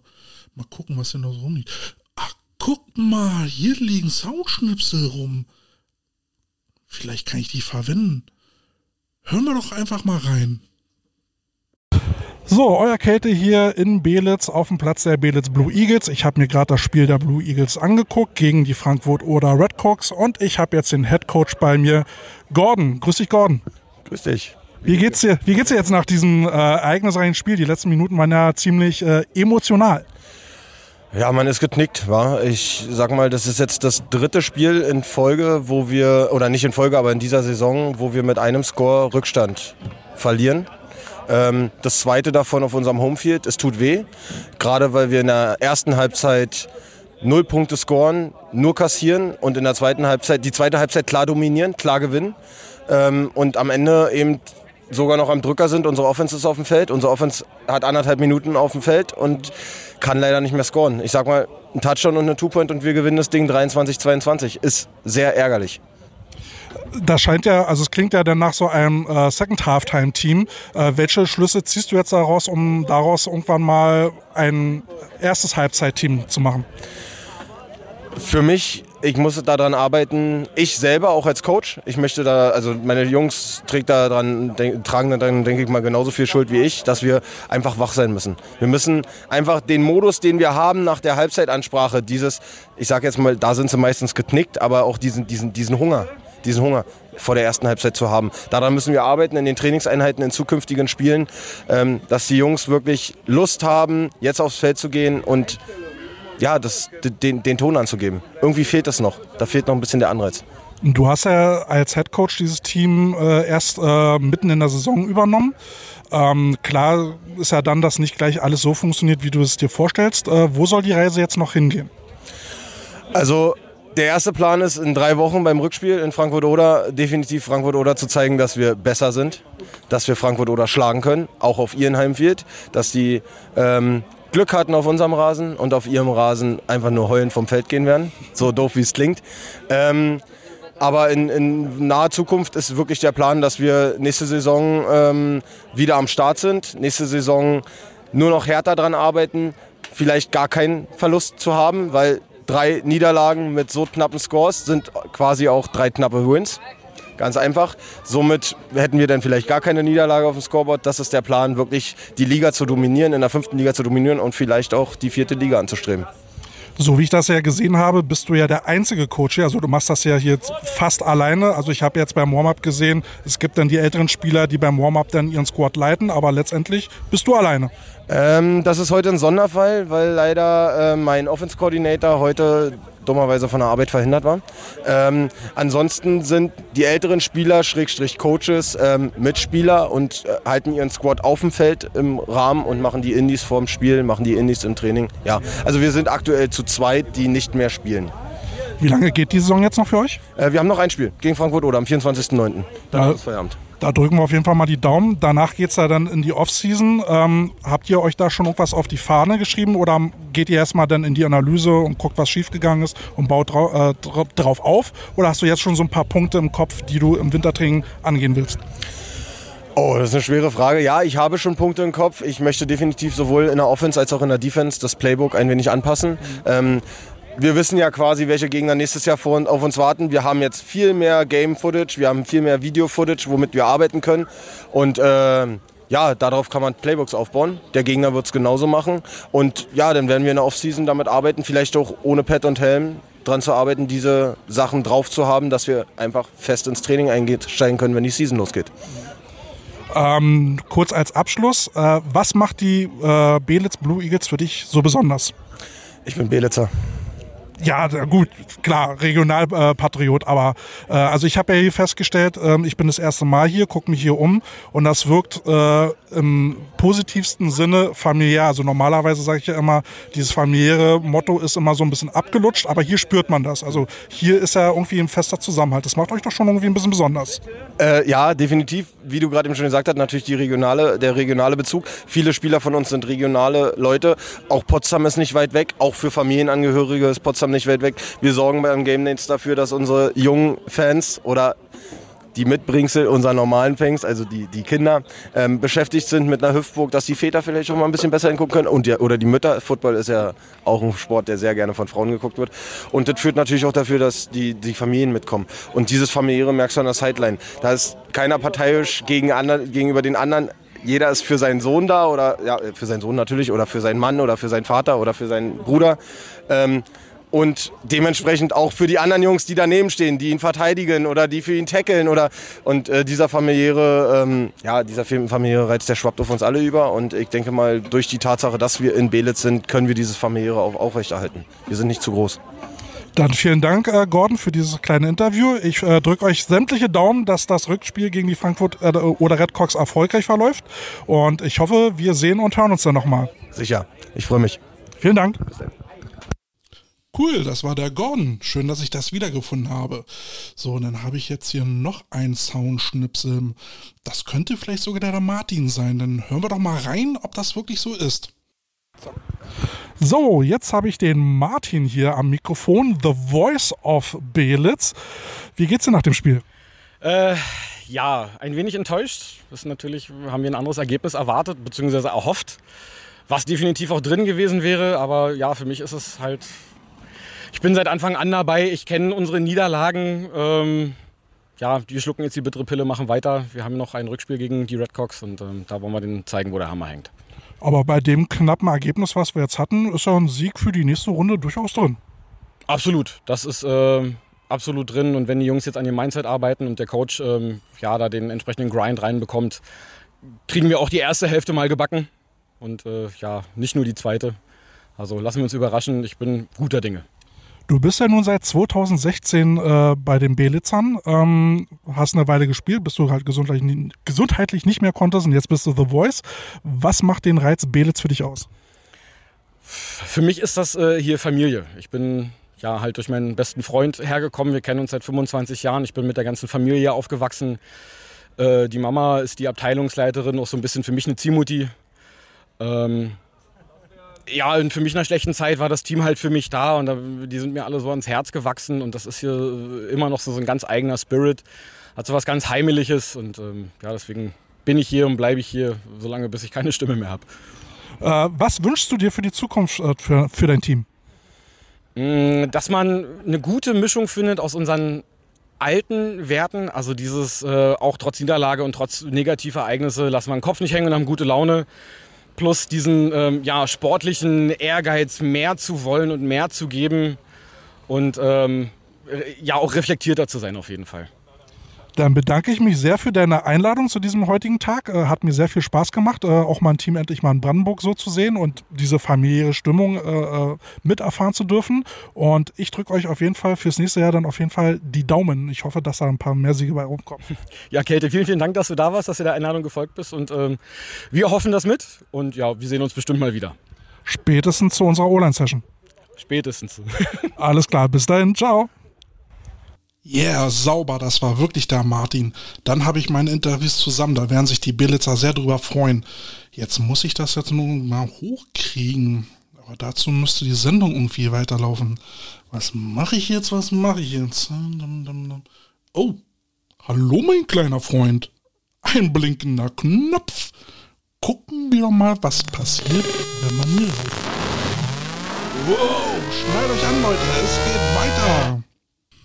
Was ich jetzt aber einspielen kann an der Stelle ist, äh, Köln hat im Opening Drive der zweiten Halbzeit einen Touchdown gefangen. Wenn ich das richtig gesehen habe, haben sie eine Schwäche gesehen äh, beim Free Safety und haben den zweimal attackiert, einmal mit einem Post und einmal ähm, mit so einer, ja Gott, wie heißt das? Jetzt merkt man, dass ich Defense gespielt habe. Wie heißt das, wenn du quasi eine Wheel aus der Twins nach innen spielst? Ja, und der, ja. der äußere Receiver quasi den Post läuft und der innere Receiver einen Corner dagegen.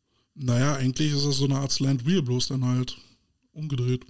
Ja, auf jeden Fall mit so einer umgedrehten Slant-Wheel-Kombo. Die haben zweimal den Free Safety attackiert und haben äh, ihn dann halt, weil er immer ein bisschen high spielt, der hat die tiefe Schulter gespielt und hat schlecht zum Receiver reagiert. Zwei große Big Plays, dann ein Lauf. War das, äh, war das so eine Art Bubble Screen oder was? Nee, nee, war schon tief. Also das okay. hat mich, das hat mich halt auch gewundert, weil die halt gleich losgelegt haben. Erster Spielzug gleich eine Bombe. Ähm, zweiter Spielzug dann hinterher. Also der erste Spielzug war locker 35 Yards, der zweite war 25 und dann halt noch ein Lauf in die Endzone. Und es scheint so, als hätten die, die Potsdam Royals jetzt an der Sideline definitiv was zu besprechen, weil das ist eine Schwäche, das, äh, das sieht ein David Odenthal und das wirst du dann auch. Ja, wenn man, wenn man erstmal den Arsch äh, äh, der Defense identifiziert hat, äh, den Deppen in der Defense, äh, dann geht's rund. Ja, äh, Shoutout an den Potsdamer Free Safety, das ist nicht so gemeint, wenn du das jemals hören solltest. Nein, aber ne, das, das machst du doch als Offense-Coordinator. Guckst, äh, wo, wo ist das Mismatch? Ja, meistens guckst du, äh, ob äh, irgendwie die Außen-Cornerbacks verkacken und dann äh, versuchst du da was. Aber wenn der Safety dann äh, auf gewisse Dinge nicht reagiert, na dann Prost Mahlzeit. Ja. Also sie haben wirklich äh, das große Feld. Oh, gleich Onside-Kick hinterher und sieht aus, als würden sie den recovern. Uh, die wollen es aber wissen. Ja, ja, Köl- Köln macht Druck. Nee, Kickoff war zu kurz.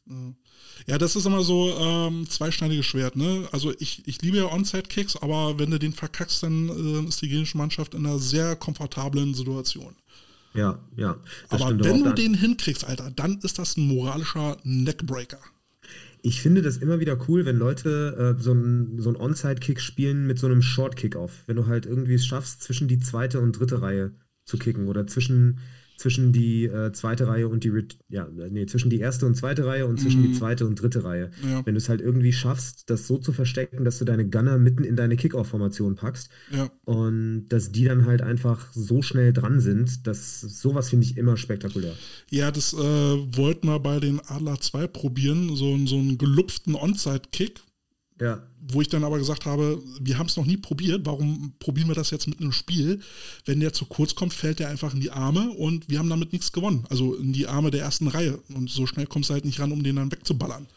Ja. Ähm, und genauso ist es dann halt passiert, ne? Wenn, und da sage ich halt immer, was du nicht geübt hast, das probier auch nicht im Spiel. Also bringt immer nichts. Gerade so eine Kicks, das ist ja hochtechnisch. Ja.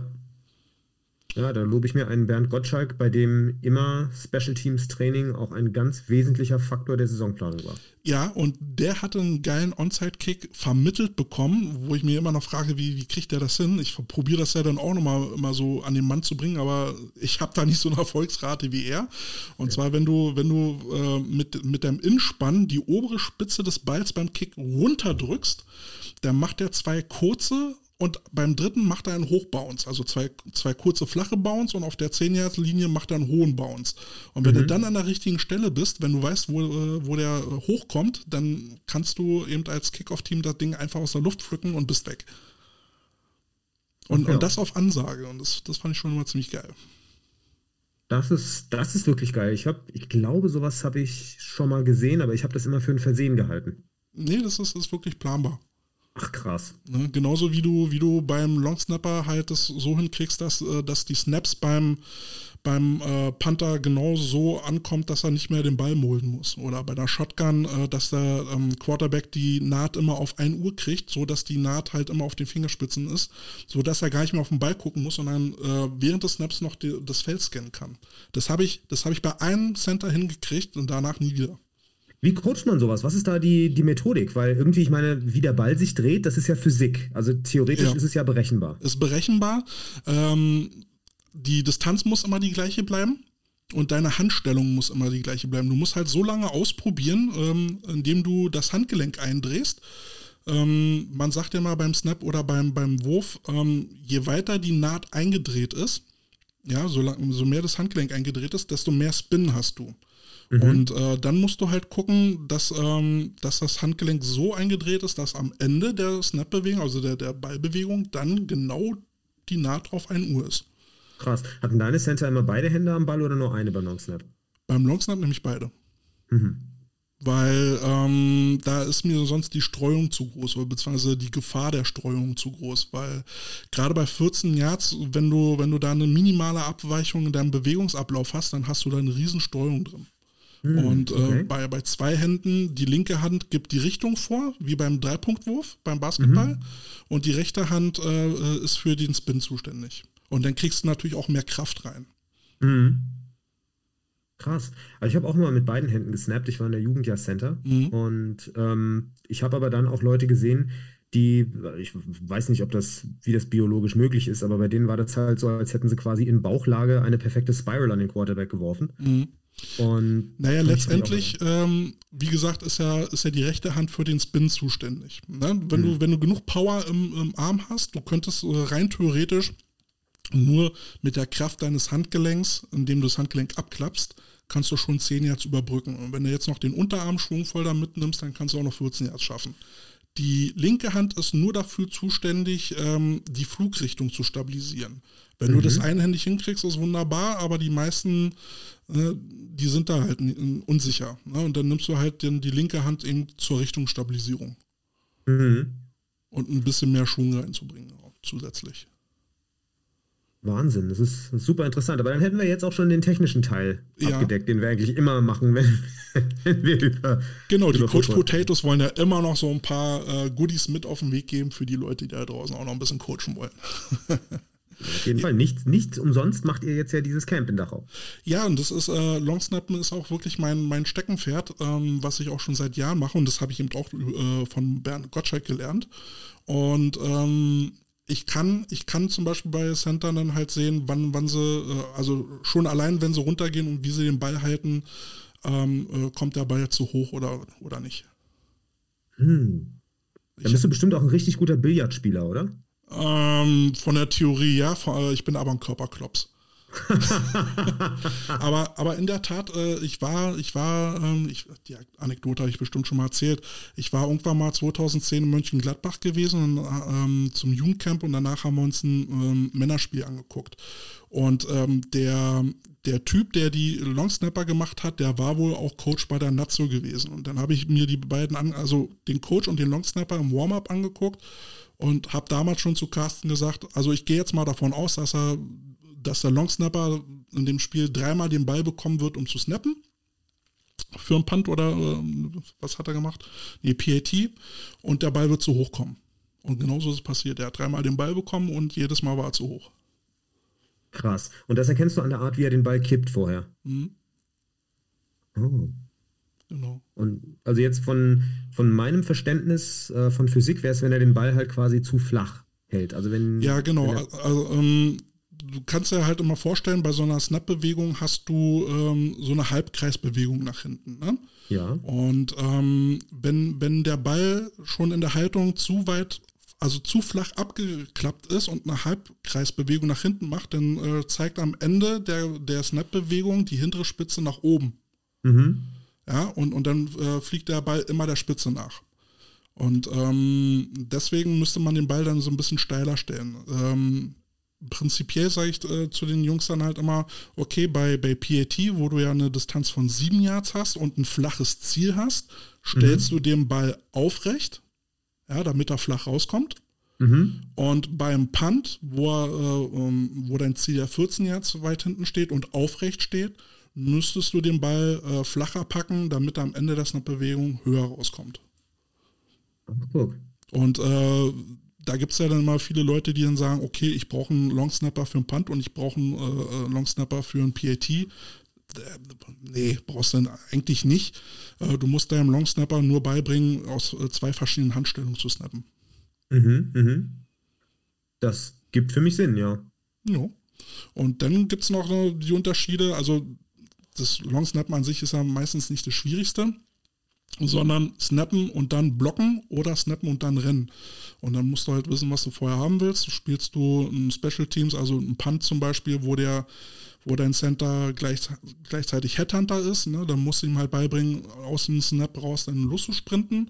Äh, ist er in der Protection, musst du ihm dann halt beibringen, den Rücken wieder hochzukriegen und dann schnell zu blocken. Ja, aber das dürfte ja jetzt alles vereinfacht werden, weil diese Protection Zone um den, äh, um den Long Snapper jetzt ja seit diesem Jahr auch größer ist, ne? Ja, das, deswegen nimmt man da meistens schon so, so ein bisschen die Guards dann raus oder nach hinten, weil der Center dann sowieso nicht angefasst werden darf.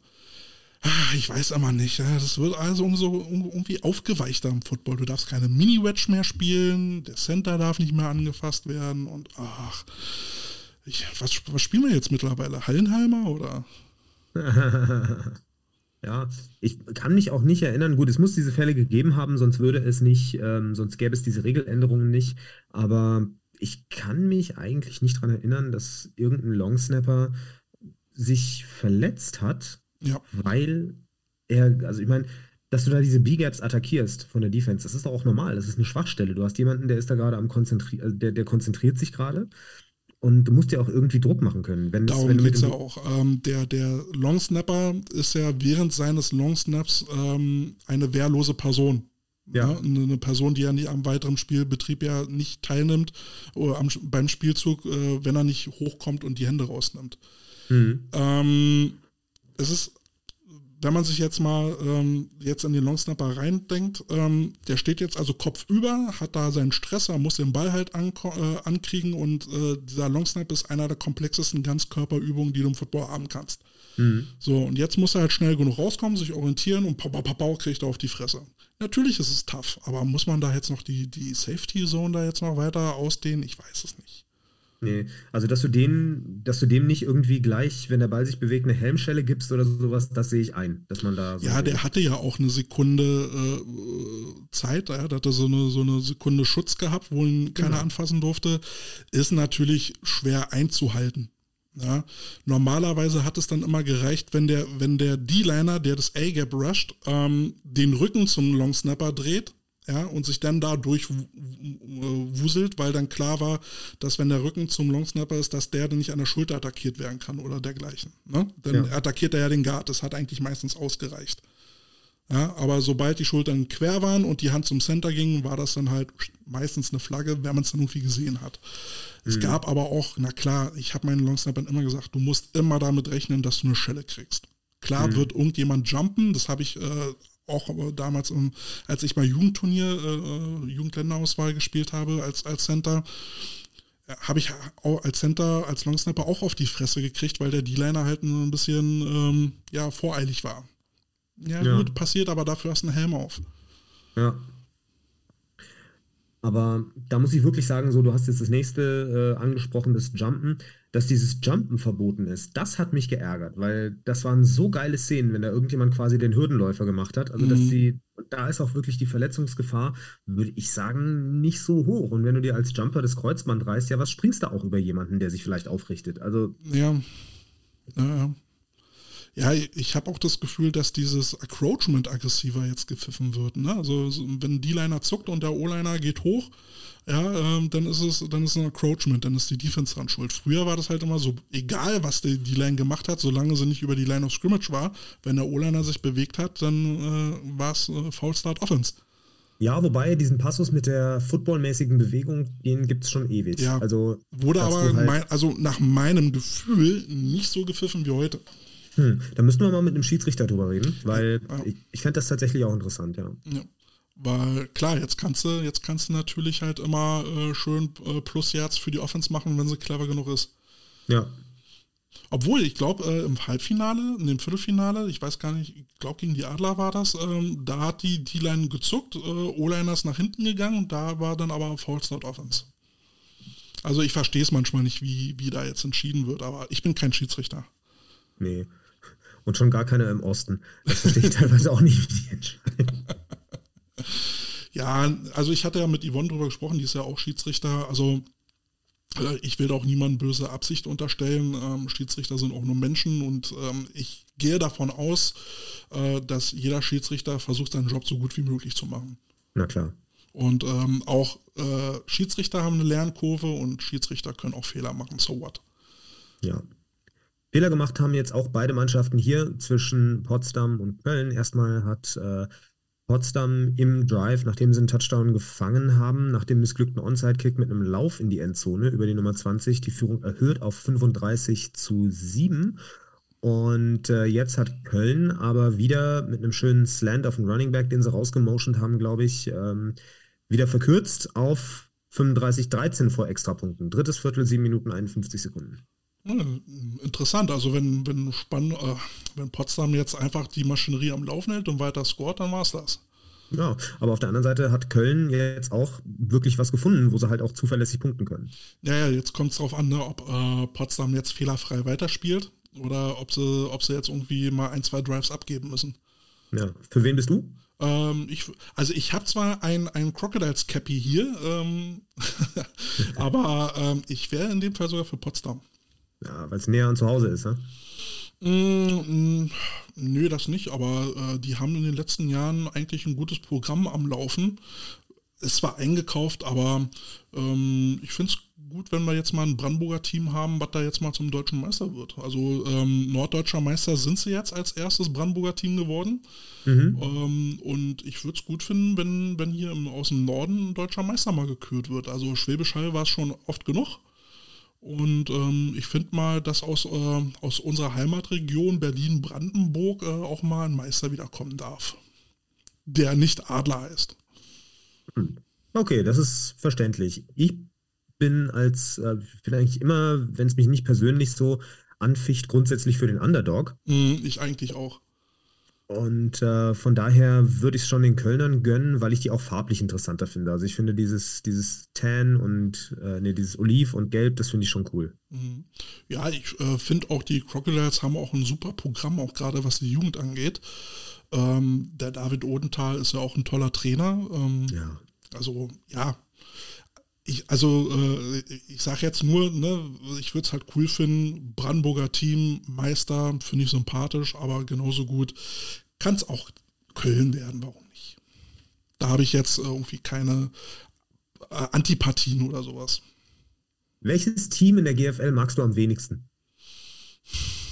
Ich, keine Ahnung kann ich dir nicht sagen. Also ich, ich setze mich gar nicht so äh, mit der GFL auseinander, als dass ich jetzt sagen würde, ich mag ein Team nicht. Hm.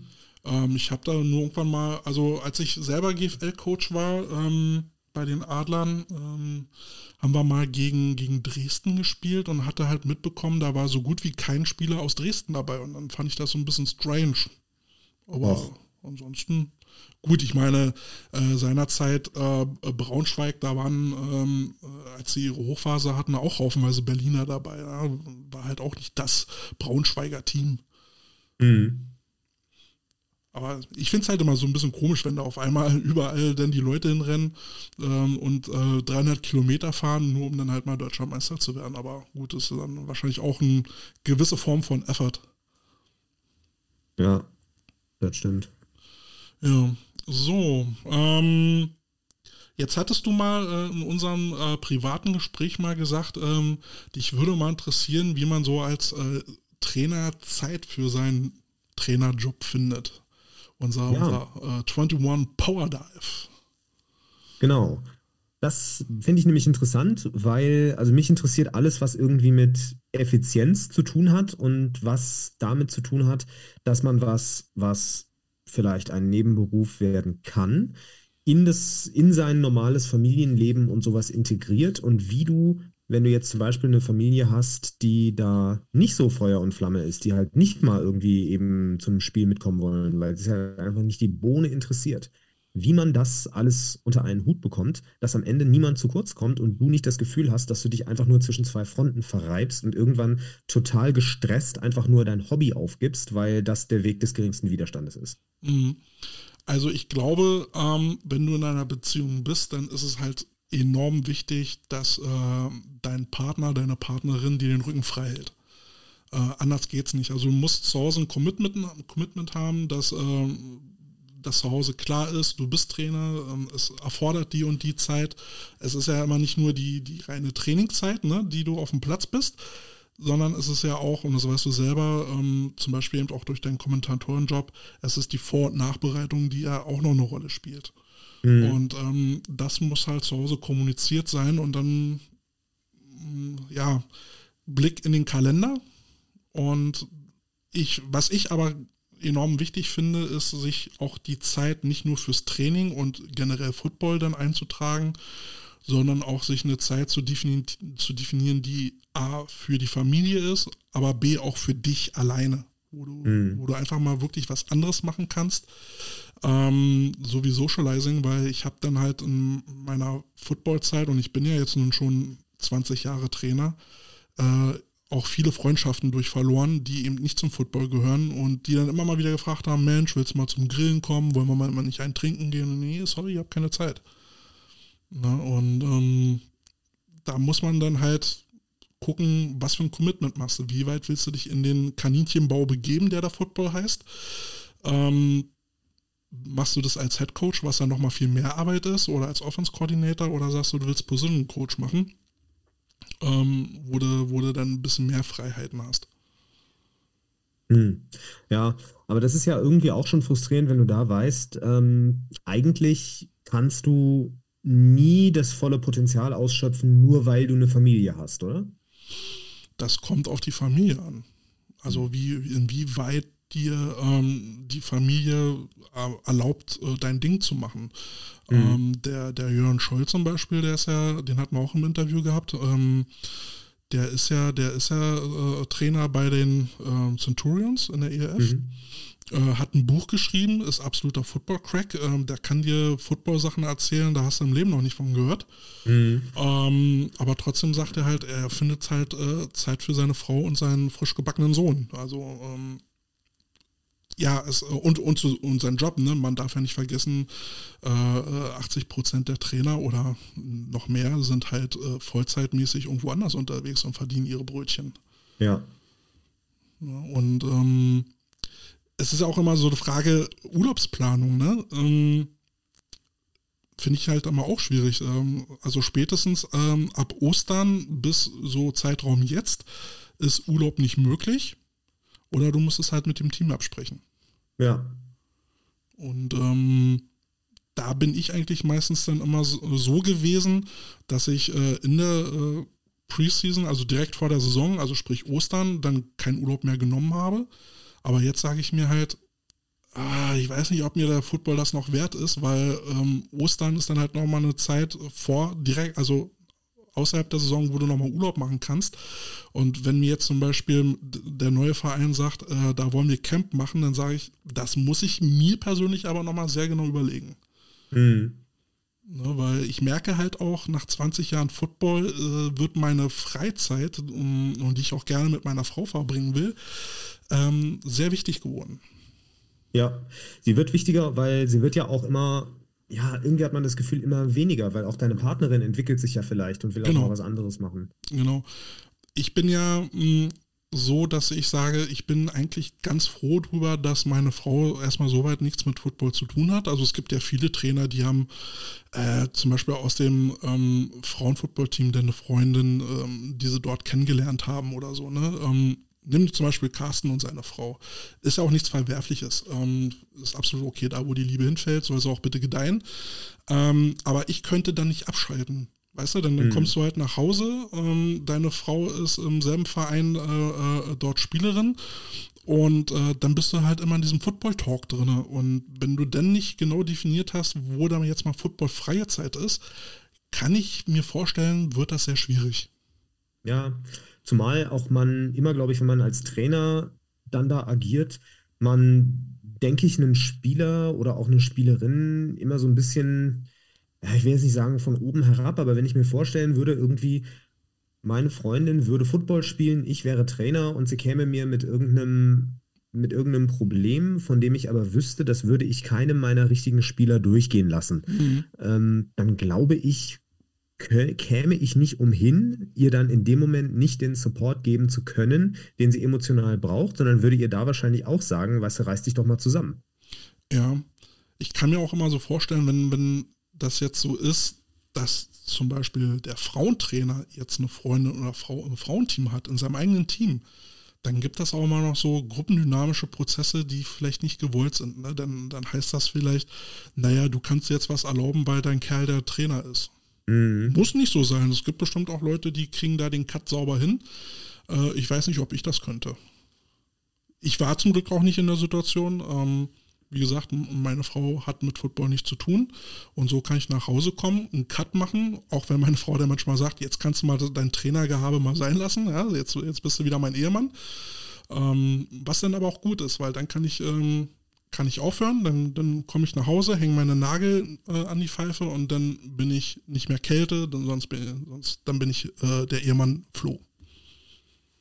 Hm. Stimmt, da hatten, da hatten, wir auch schon mal drüber gesprochen. Ähm, dein Spitzname Kälte bezieht sich ja rein auf das Football. Du bist ja zu ja. Hause einfach nur Flo. Genau. Ja. Genau, aber andersrum, ne, meine Mittrainer machen sich dann manchmal dann den äh, Spaß, mich dann auch beim Training dann Florian oder Flo zu nennen, wo ich sage, äh, äh, kannst du dir gleich wieder abschmecken. Da bin ich Kälte. Ist dann, Hat Kälte auch eine andere Körperhaltung und benimmt sich anders als Flo? Naja, das ist dann halt der Trainer, ne? Als Trainer machst du dann auch mehr Ansagen. Wobei, wobei ich äh, meine Trainerrolle vielleicht auch so ein bisschen geändert habe. Ne? Vorher, früher in meinen jungen Jahren, äh, mehr so wirklich die deutlichen Ansagen mit Ausrufezeichen. ähm, heute mehr so eine beratende Rolle. Ja, den Spielern Vorschläge zu machen, probier mal dies aus, probier mal das aus, hast du gemerkt den Unterschied, was ist besser, ne, ähm, da eine etwas entspanntere Art zu fahren. Hm. Da bin ich mal, also bin ich mal wirklich gespannt. Ich würde dich gerne mal coachen erleben und ich bin mir auch ziemlich sicher, ich schaffe es im nächsten Jahr mal, ähm, dich bei den Cobras zu sehen. Ja. Ja, oder, oder du kommst nach Dachau. Oder ich komme nach Dachau. Wobei ich glaube, wenn man ein Camp coacht, ist man ja auch grundsätzlich entspannter, als wenn Ja. es die eigene Mannschaft ist, oder? Definitiv, ja. Ähm, da bist du ja dann als Gast und als Gast benimmst du dich ja halt auch anders, ja. Ja, und ähm, genau, jetzt bin ich ja, du hast es schon angesprochen, ähm, zu den Cobras mit, mit Sven zusammen. Und jetzt beginnt ja so diese Lieblingsphase, die ich dann immer so habe, dieses, dieses Konzipieren einer, einer äh, Preseason. Das finde ich immer ganz spannend. Ne, so, so Trainingsplan, eine Vision, Ziele, was willst du machen, ne?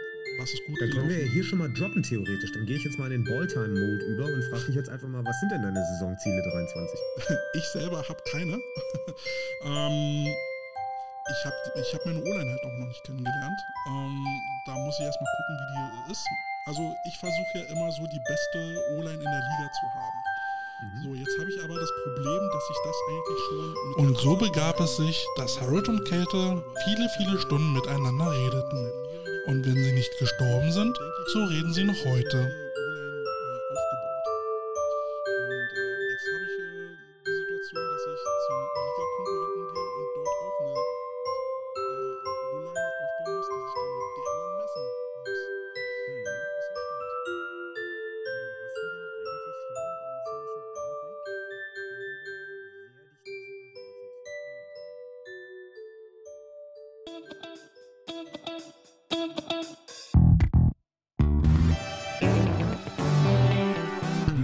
potatoes.